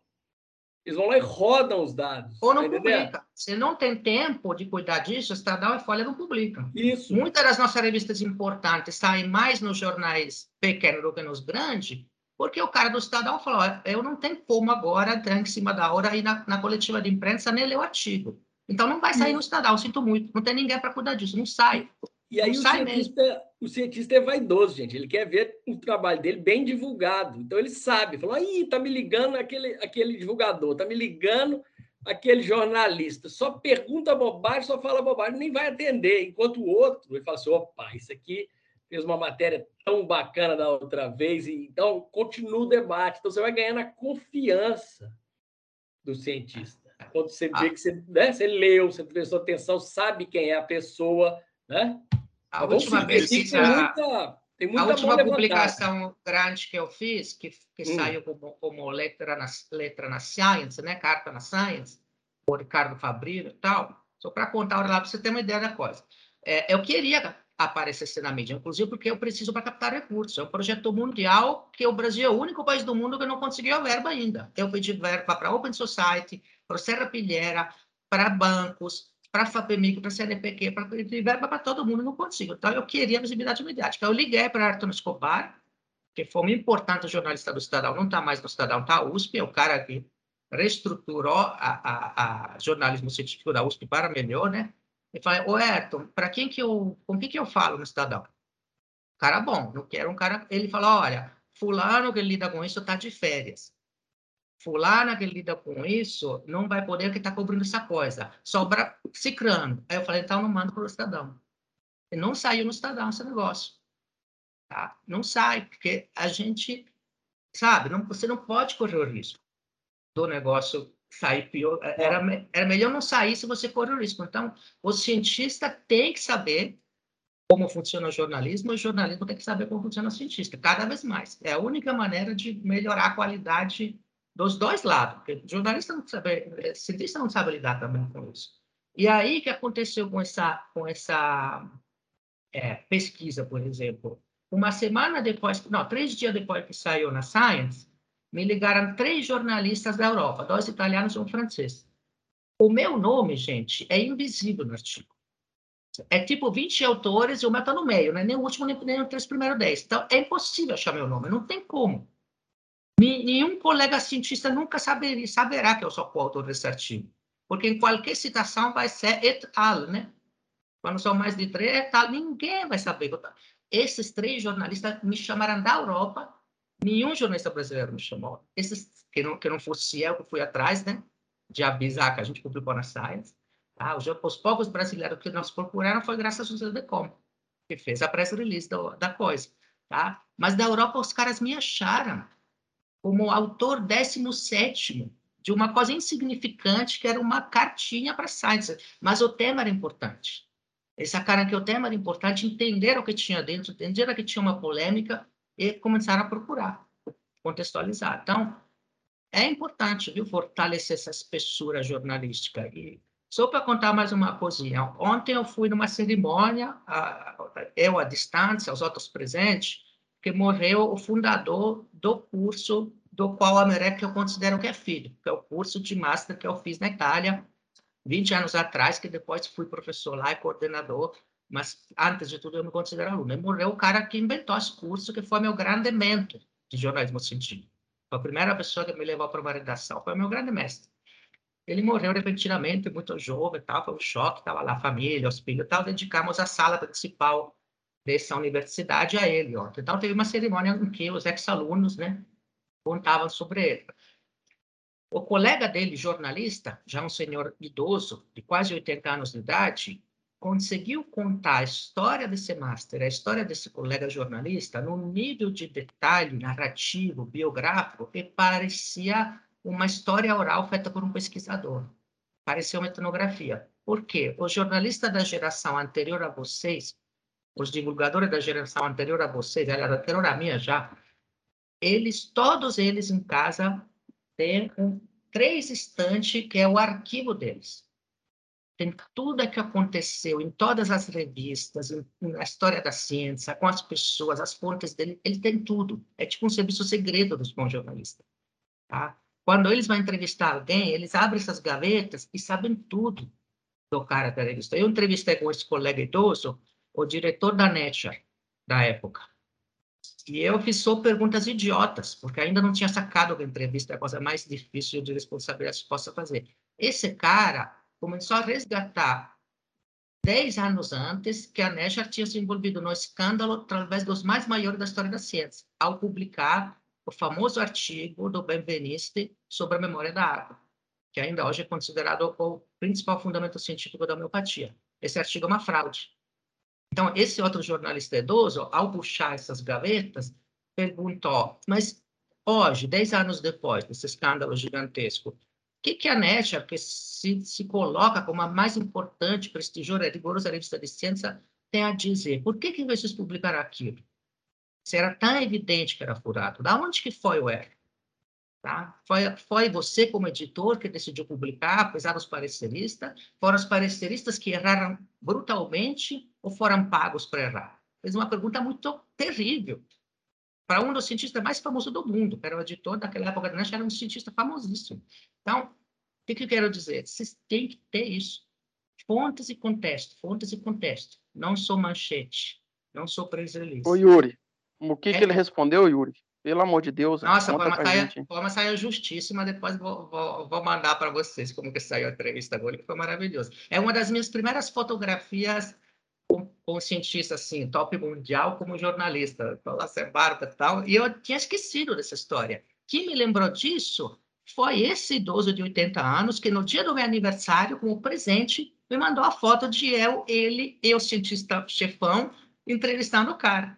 E foi um presente maravilhoso, porque eu nem lembrava que a minha carreira de jornalista tinha começado assim, e nem sabia que existisse uma foto desse momento. Então, para dar uma ideia como que se trabalhava o jornalismo científico profissional. Hoje é mais difícil por causa das redes, por causa que é tudo freelance, né? É muito difícil você lidar com isso, com essa espessura. É, mas é tipo assim, no, no nível de qualidade né, top, é inevitável. Vocês têm que ter essa espessura intelectual como divulgadores e como jornalista. Então, tem que saber o contexto de onde vem, a história daquilo, e não só divulgar o quê? O resultado. Ah, fulano diz que a cloroquina funciona. Cicrano diz que não. Aí, jogo lá, leitor, você decide. Não é assim. Isso não é divulgação. Entendeu? Gente, vamos lá, que tem muita mão levantada aqui, ó. Eu, eu queria falar rapidinho Peraí, é... eu não sei a ordem, eu acho que é a Marina que foi primeiro, não? Desculpa, Deise. Oi, gente. Oi, tudo bem? Oi, Marina. Pessoal, eu gostei muito da aula hoje. Eu queria fazer uma contribuição aqui, que para mim, no meu trabalho, vai me ajudar bastante essa, essa sistematização aqui que você passou, professor, desse passo a passo. E aí eu queria só adicionar uma coisa. É, eu coordeno o festival é, Pint of Science, que é um festival de ciência, né, nos bares e restaurantes, é um festival internacional e, e a, a sede de Belo Horizonte é coordenada por mim e Minas Gerais também. Vou passar esse passo a passo para os meus coordenadores do estado, para a gente pensar em qualificar nossas fontes para o convite do Pint, né? É, porque para eu fazer esse, esse evento, muitas vezes eu utilizo de meus olheiros de nas diversas áreas que me indicam, ó, o Marquinhos está aqui, desde conhece o Maicon, que eu sempre uso de, de fonte, sempre está ali buscando, porque eu preciso de um item. Para além, que foi até comentado pelo Marquinhos, pela Yolanda aqui no chat, que é a performance que é a capacidade de conversar. E isso não tem lápis nenhum que vai me ajudar. Né? Eu fuço é no YouTube, é em reportagem, eu vou perguntar para a colega como é que a pessoa fala, se ela consegue dialogar com as pessoas. Então, é uma, um item muito subjetivo, assim, de algo que eu preciso dessa performance mesmo. Agora, eu queria colocar mais um item, que é Hoje, por exemplo, no Fala Ciência, que a gente trabalha na Rede Mineira de Comunicação Científica e no próprio Pint of Science, a gente tem um compromisso, assim, a gente está buscando cada vez mais é, uma variedade de vozes assim, na ciência. E aí, é, muitas vezes, quando eu vou pesquisar uma pessoa para estar tá com a gente nos eventos, eu levo em conta também, por exemplo, a questão racial, a questão da cor.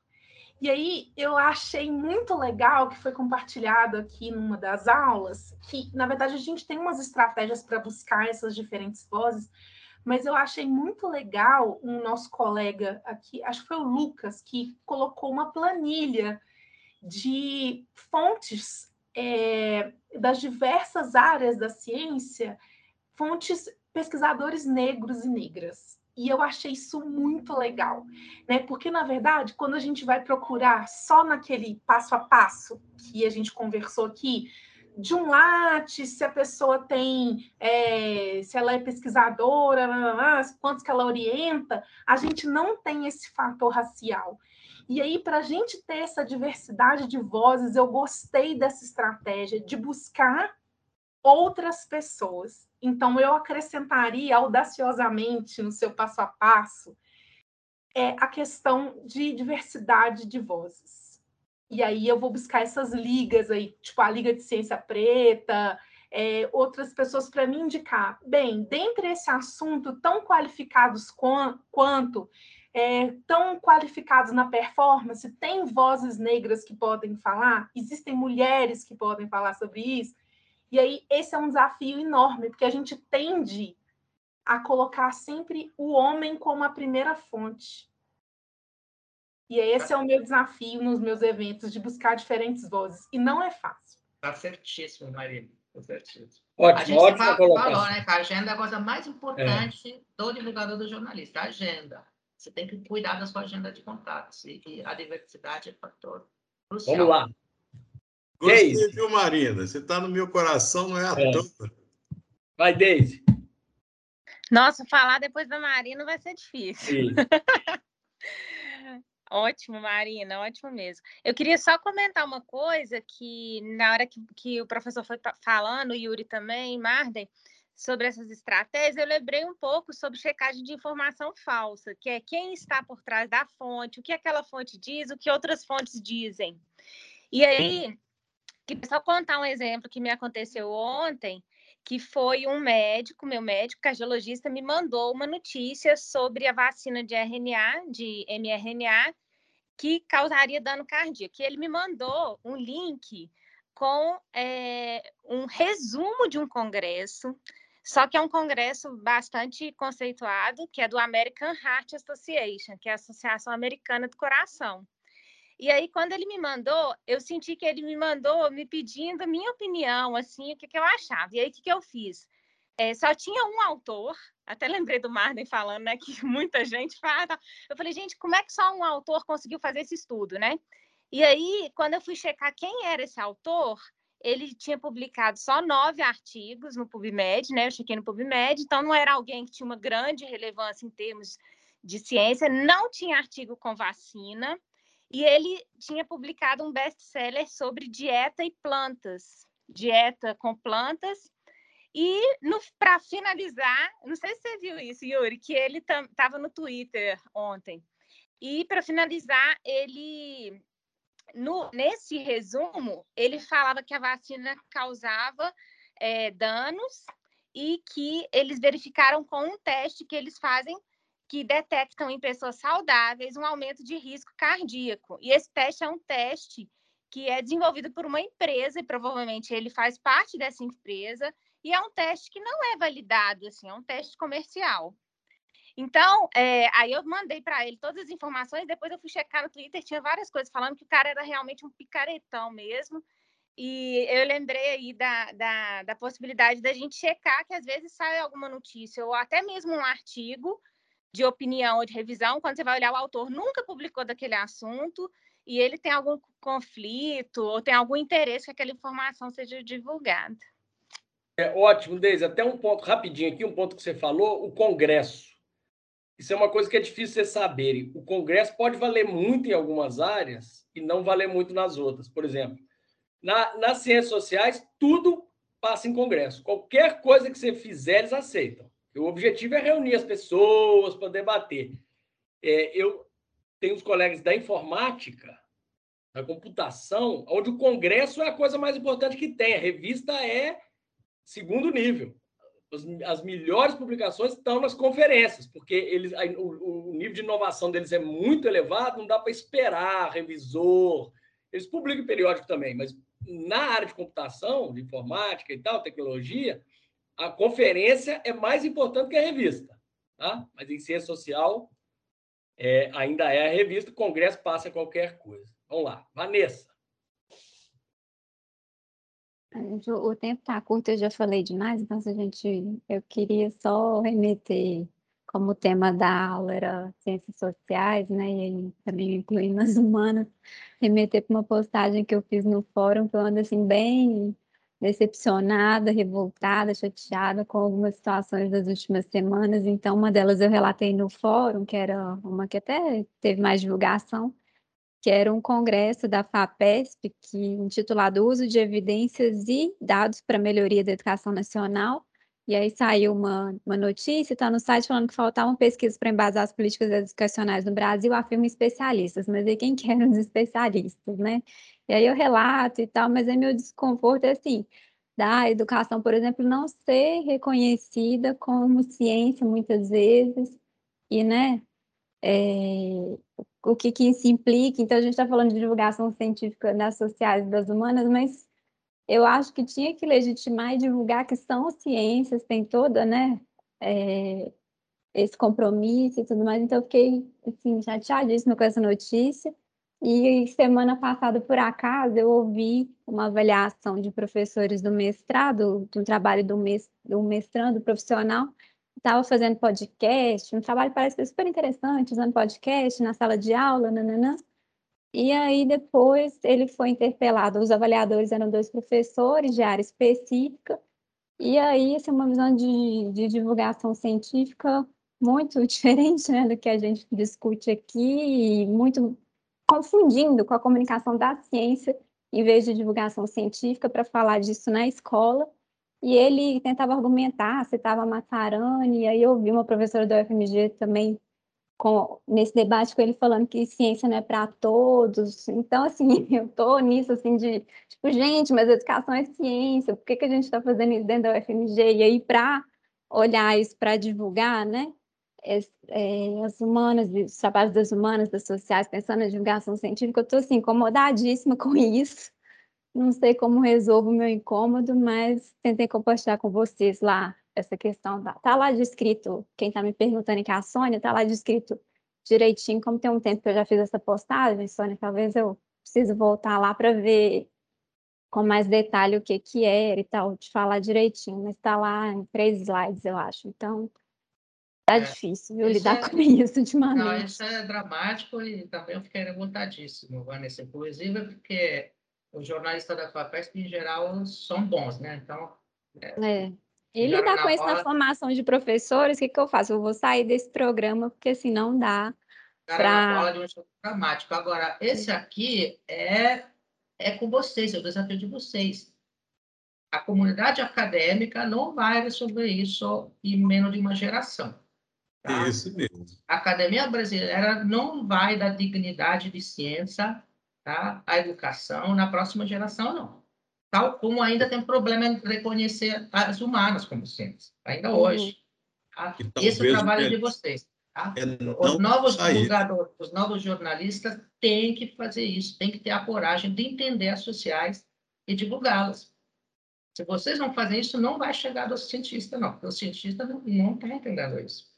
É, não caminha não, eu perco. É, eu estava aqui vendo para o Instagram. Isso é um trabalho cultural, de base, de, estruturação cultural. Nesse evento que eu contei da morte do meu grande mestre, foi dito exatamente isso, que o que ele conseguiu fazer na Itália foi dar dignidade ao trabalho do divulgador científico, do jornalista científico, que era totalmente invisíveis, e ao das ciências humanas e sociais. Uhum. Foi o reconhecimento mar, por isso dedicamos uma aula a ele. Não porque ele era um bom jornalista, mas porque ele conseguiu enfiar na agenda cultural de um país inteiro as sociais, as humanas e a divulgação científica como área legítima de atuação e do conhecimento. Não é qualquer coisa aqui. Aqui está faltando fazer isso. É com vocês. É, com certeza.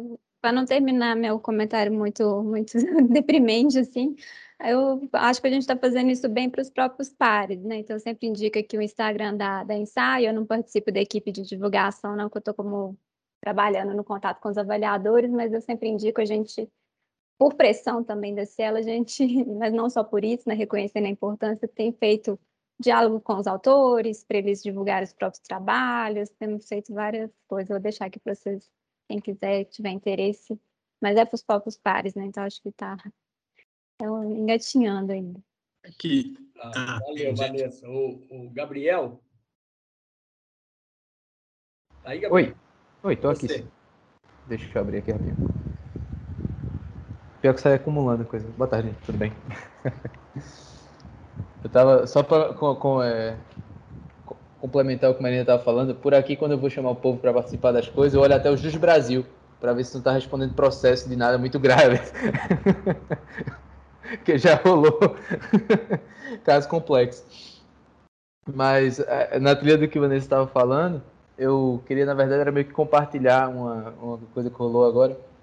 Eu vim de uma sequência de evento que eu estava organizando aqui, que é um projeto que a gente tem que são uns espaços de discussão que juntam ciência, arte, para discutir uns temas, né? A gente fez é, três edições agora, e aí foi engraçado porque a gente fez uma edição sobre soberania alimentar, aí chamou a galera da agronomia como especialista pela ciência, falou sobre mudanças climáticas, e aí chamou tranquilamente uma é, pós-doutoranda aqui que trabalhava com climatologia, e aí, quando foi para fazer o episódio de Ciência e Sociedade, basicamente me barraram de chamar uma socióloga que trabalhava com CTS, sabe? Então, é muito doido como, mesmo entre divulgadores, e aqui eu trabalho com uma equipe que trabalha com divulgação de ciência, é, quando você quer colocar alguém das ciências é, humanas, de modo geral, né? Já tive o mesmo problema, por exemplo, quando eu quis chamar a professora de história para evento de ciência, isso no núcleo muito de que trabalha em biológicas, né?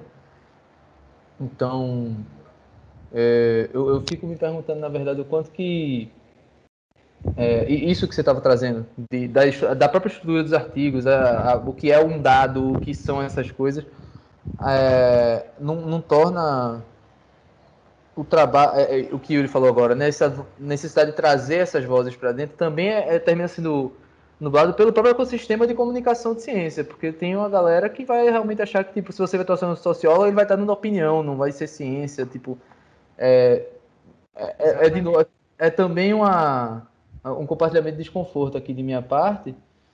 E, por outro lado, termina que, por exemplo, é, a gente que tenta divulgar termina se tornando fonte de um trabalho que não é nosso. Porque nesse caso já rolou, do tipo, fazer o trabalho, não, falei, do, trouxe o cara para falar tudo mais, e as pessoas virem me consultar sobre o trabalho da pessoa e não consultarem ele porque sabe? Então, é, é, é um lugar muito sensível, porque mesmo quando você consegue fazer o esforço e dar realmente, é, produzir esse espaço para divulgar sociais, por pelas pessoas considerarem aquilo opinião, aí parece que qualquer pessoa pode emitir aquilo e assinar aquela, aquela fala, aquela informação, aquele dado, sabe? Então, eu, eu realmente não entendi ainda como é que a gente contorna isso. É, é um, um jogo meio novo para mim também, porque Yuri, eu acho que nas duas disciplinas atrás começou a falar sobre a necessidade de começar a divulgar sociais. Eu encampei um pouco o desafio, mas o negócio é muito maior do que parece. É, e tem muito anticientificismo na comunidade acadêmica, né? contra as sociais, tem muito irracionalismo e tal. Eu fico doido, porque quando se trata de perguntar por que, que as pessoas acreditam em teoria da conspiração, chamam físicos. A Márcia Barbosa foi entrevistada sobre como funciona o movimento anti-ciência. O ICB, coitado, não é para falar mal do ICB, não, tá, Marcos? Mas, por exemplo, no ICB, todo ano ele se pergunta por que, que as pessoas são criacionistas, né? por que tentam autodidatismo, e pergunta para um biólogo, que estuda tudo menos que a opinião pública na vida. Né? E todo ano o ICB organiza eventos chamando biólogo para falar de por que, que as pessoas não acreditam em dados. Às vezes o biólogo até diz algumas coisas que tem um mínimo de evidência, de fundamento, né? Tipo as bases cognitivas, né? De por que, é mais fácil você acreditar. Mas coisas assim, tá óbvia que não é isso que, que resolve o problema, né? Mas nunca chama historiador, nunca chama... Então, é uma constante isso aqui. Tem a ver com a hierarquia da ciência, mas também, também tem a ver com um desconhecimento de como funciona as outras áreas da ciência pelo próprio cientista. Então, o médico, acho que toda a ciência é grupo de controle do cérebro. Em algumas áreas não dá para fazer grupo controle do cérebro. Não faz sentido. Entendeu? E, e, assim por diante, né? Demógrafo tem seu jeito de achar o que é ciência, economista tem seu jeito e tal. E aí tem um, tem um problema sério lá de... E em, muitos casos, igual o Marta estava falando, um bom jornalista, um bom divulgador, acaba entendendo nesse metanível de ciência melhor que o cientista da entrevista. Se ele fez o trabalho dele bem feito, tá? ele consegue saber da própria área da física coisas que o físico da entrevista não sabe. Porque não fala entre si. O físico das, das cordas não fala com o cara da quantum gravity, da gravidade quantista. Então, um bom jornalista pode saber coisas que o entrevistado não sabe da área do entrevistado. Tá? E, então, é, é, é, trabalho muito legal que você está fazendo, eu acho. É. Ô, Gabriel, mas você não tem como fugir, não. Do sociólogo para o socialista, para as pessoas, não tem diferença nenhuma. É, Fala aí. Ô, Marcos, fala aí. Vamos encerrar às 5, beleza, gente? Vamos encerrar agora. Ó, primeiro... Não, até às 5 nós temos aí. Vamos lá. Eu queria falar... O Yuri falou aí do... do que mesmo, Yuri? Do... Do, do Gabriel. Oh, meu Deus do céu. Fui fechar a janela aqui e distrair. Pensa Mas, um ó, pouquinho, pensa um pouquinho. Eu queria dizer para vocês basicamente o seguinte: eu fiz uma, eu dei uma aula na biologia celular que foi o que foi o doutorado que eu fiz na UF, na, no ICB. Então, como eu trabalho com divulgação científica, estou fazendo curso, eles me chamaram para falar dentro de uma, de uma aula. Me deram uma hora para eu falar de divulgação científica. Aí eu tentei fazer, eu pensei, bom, esse povo está doido para escrever, então eu vou falar de jornalismo científico, falei de, de importância de saber o público que você está escrevendo e tal. Mas aí eu só queria dar uma. Eu, eu, fiquei mais ainda provocado pela, pela Vanessa. Primeiro que ela falou que quer desistir, eu, eu te sugiro avaliar de novo, que não pode desistir, senão não vai ter ninguém lá para defender o, o ponto de vista. Tem que brigar de igual para igual com argumento. Mas o que eu quero dizer mesmo é que outra pessoa disse que a, a divulgação científica que a gente faz, acho que foi a Vanessa mesmo. É, eu acho que é só a gente que, é só a gente que faz, é só o América que defende esse ponto de vista. O que a maioria das, das divulgações científicas faz é propaganda de, de, de, de, de tese. A tese tal descobriu um medicamento que pode ser maravilhoso para curar tal, mas esse negócio foi experimental em camundongo. A probabilidade disso virar um medicamento é pequena dentro da, dos processos que são que já, já são conhecidos e tal. Então a gente o que, o que eu gosto dessa proposta da Merec é que não é fazer propaganda de tese, é ajudar, é fazer jornalismo científico, é fazer Piauí, né? Não é fazer Estado de Minas sem querer desmerecer um ou merecer demais o outro, mas é fazer um jornalismo que contribua para o desenvolvimento da sociedade, do, do o conhecimento das pessoas, e isso requer um debate, um jornalismo que faça um tipo de debate. Isso é muito difícil, muito complexo, e isso os cientistas não estão preparados ainda. Como eu tinha dito, eles acham que basta dizer mais ou menos. A minha sobrinha, gente, eu perguntei para ela qual que é o seu trabalho. Ela, fa ela faz tecnologia, é um curso que tem no ICB e nas ciências exatas. Ela falou assim: Ah, Marcos, eu não vou. ah, não, as pessoas não entendem. Eu falei: Ah, menino, lá que você é prepotente, explica para mim primeiro, depois você vê se eu não entendi. Ué. Aí ela explicou, eu fui entendi. Ela falou: Você foi o primeiro que entendeu. Eu falei, Vai ver se foi o primeiro que você explicou porque você explicou o Zesta. Então, eu acho muito legal essa, essa ideia de tentar transformar o jornalismo científico, mas o que ele. É, a visão que se tem dele é de uma coisa que divulga teses e achados das universidades para mostrar o quanto que aquela, aquele grupo científico, aquela faculdade é boa para procurar financiamento. A visão principal que se tem, eu acredito que seja essa nós queremos ir um pouco além disso. Isso também, é claro, é uma consequência desse trabalho e a gente tem que ter essa visão. Mas não é para isso que eu, pelo menos, quero fazer jornalismo científico. Senão eu tinha que cobrar muito mais caro, se chama lobby. O, o, o Marcos, eu. Não chama jornalismo. Eu tinha o sonho de um dia ser pautado pelo divulgador científico. É. Tá entendendo? Tem um grupo de divulgador científico, está por dentro, sabe o que, que as pessoas estão querendo, porque que eu, eu, eu, eu, gosto muito da, do, da extensão, né? Eu sempre falo isso com o Yuri, eu acho que a saída para a Universidade Brasileira está na extensão. Aí, Marina. É o divulgador científico que está mais perto né, da comunidade. Ó, oh, gente, o problema é esse, vocês estão estudando isso, mas as pessoas estão reclamando é disso. Coloca a variável aí, por favor, pra, tá entendendo? Esse é, aí sim é o sonho da cadeia, né? Produção de conhecimento integrada, não só para pegar financiamento, engordar látis, né? mas para que a universidade né, atue nos problemas da, onde ela está inserida. Né? Ser global, mas também ser local. Né? Ô, gente, eu vou encerrar, porque vai esticando, né? Mas semana que vem, né, Yuri? A próxima? Você já Já dá uma introduzida a, aí. A semana que vem é, a última, inclusive. Né? Foi a muito última. curta essa disciplina. Isso. É. Tá? É, e vamos amarrar um pouco todos os fios e falar de grandes temas controversos que está sendo mais ou menos mal coberto, né? Mudanças climáticas, é, riscos, percepção de risco tecnológico, né? Respiração, então amarrar um pouco tudo e ver como que a gente lida com isso, tá? Mas mais ou menos vai ser Vai isso. falar de controvérsia? Também, exatamente. Vou falar de controvérsia Esse também. tal dessa controvérsia que eu a, a minha orientadora de doutorado, Marden, me perguntou, Marcos, por que, que o jornalista não fala dos controvérsias? Eu falei, olha, eu não sei fazer isso.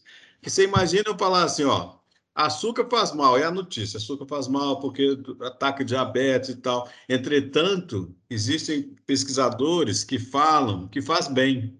Aí eu, como leitor, penso, peraí, então, faz mal ou faz bem, sabe? Exatamente. Então, a Exato. notícia fica sem pé nem cabeça. E lembra disso que a gente vai, vai, vai É. amarrar isso também. Tem um artigo meu na Folha de São Paulo sobre isso, sobre a importância das controvérsias, mas, mas a, a semana que vem a gente fala de coisa. Ultimíssima coisa, gente, visto que tu vai no lugar, fa- falamos um pouco no chat da rede de divulgação científica da UFMG, que vai criar um Instagram, né? e Vai ter um, um, um encontro interno de todos os divulgadores da UFMG, organizado pelo CDCOM, né, Marcos e, e companhia que está na rede, e eles estão pedindo para todas as pessoas que fazem divulgação algum projeto de extensão da UFMG, mandar um mini vídeo para alimentar esse Instagram até o congresso chegar. Ou seja, no encontro, todos os grupos se apresentam. Tem que ser vídeo de 59 segundos, porque o Instagram aguenta até 59 segundos. Tá? Eu não vai estar o Amerec, porque eu não tenho tempo de jeito nenhum para fazer isso. Não teria nem 20 segundos para fazer isso. Inclusive, quanto mais curto o vídeo, mais tempo demora para fazer, vocês sabem disso. Então, o convite é para vocês. Se vocês querem, vocês representar a Amereca, não com a minha voz, não com o meu rosto, mas pode vocês, é, seria muito bem-vindo. Né? Um de vocês dá uma de editor, outro dá de roteirista, vocês ter esses 59 segundos com seus rostos, suas vozes, e contar, né? Que eu estava ouvindo o Marcos contar do Amereca, eu gostei muito do, que ele contou. Então, vocês sabem contar o Amereca melhor do que eu. Se vocês estão a fim de fazer, é só me avisar e vocês têm carta branca para isso. Me manda um roteirinho e tal, posso dar uns palpites e tal. Beleza? Beleza. Tá, pessoal, obrigado mais uma vez, foi super legal. E semana que vem, às 14 horas, nós Tá encerramos o curso. Mesmo bate-horário, no mesmo, Mesmo bate. bate-horário. Falou então, gente. Abraço, gente. Boa tarde aí. Se cuidem. Falou, Gabriel. Tchau, Maximiliano.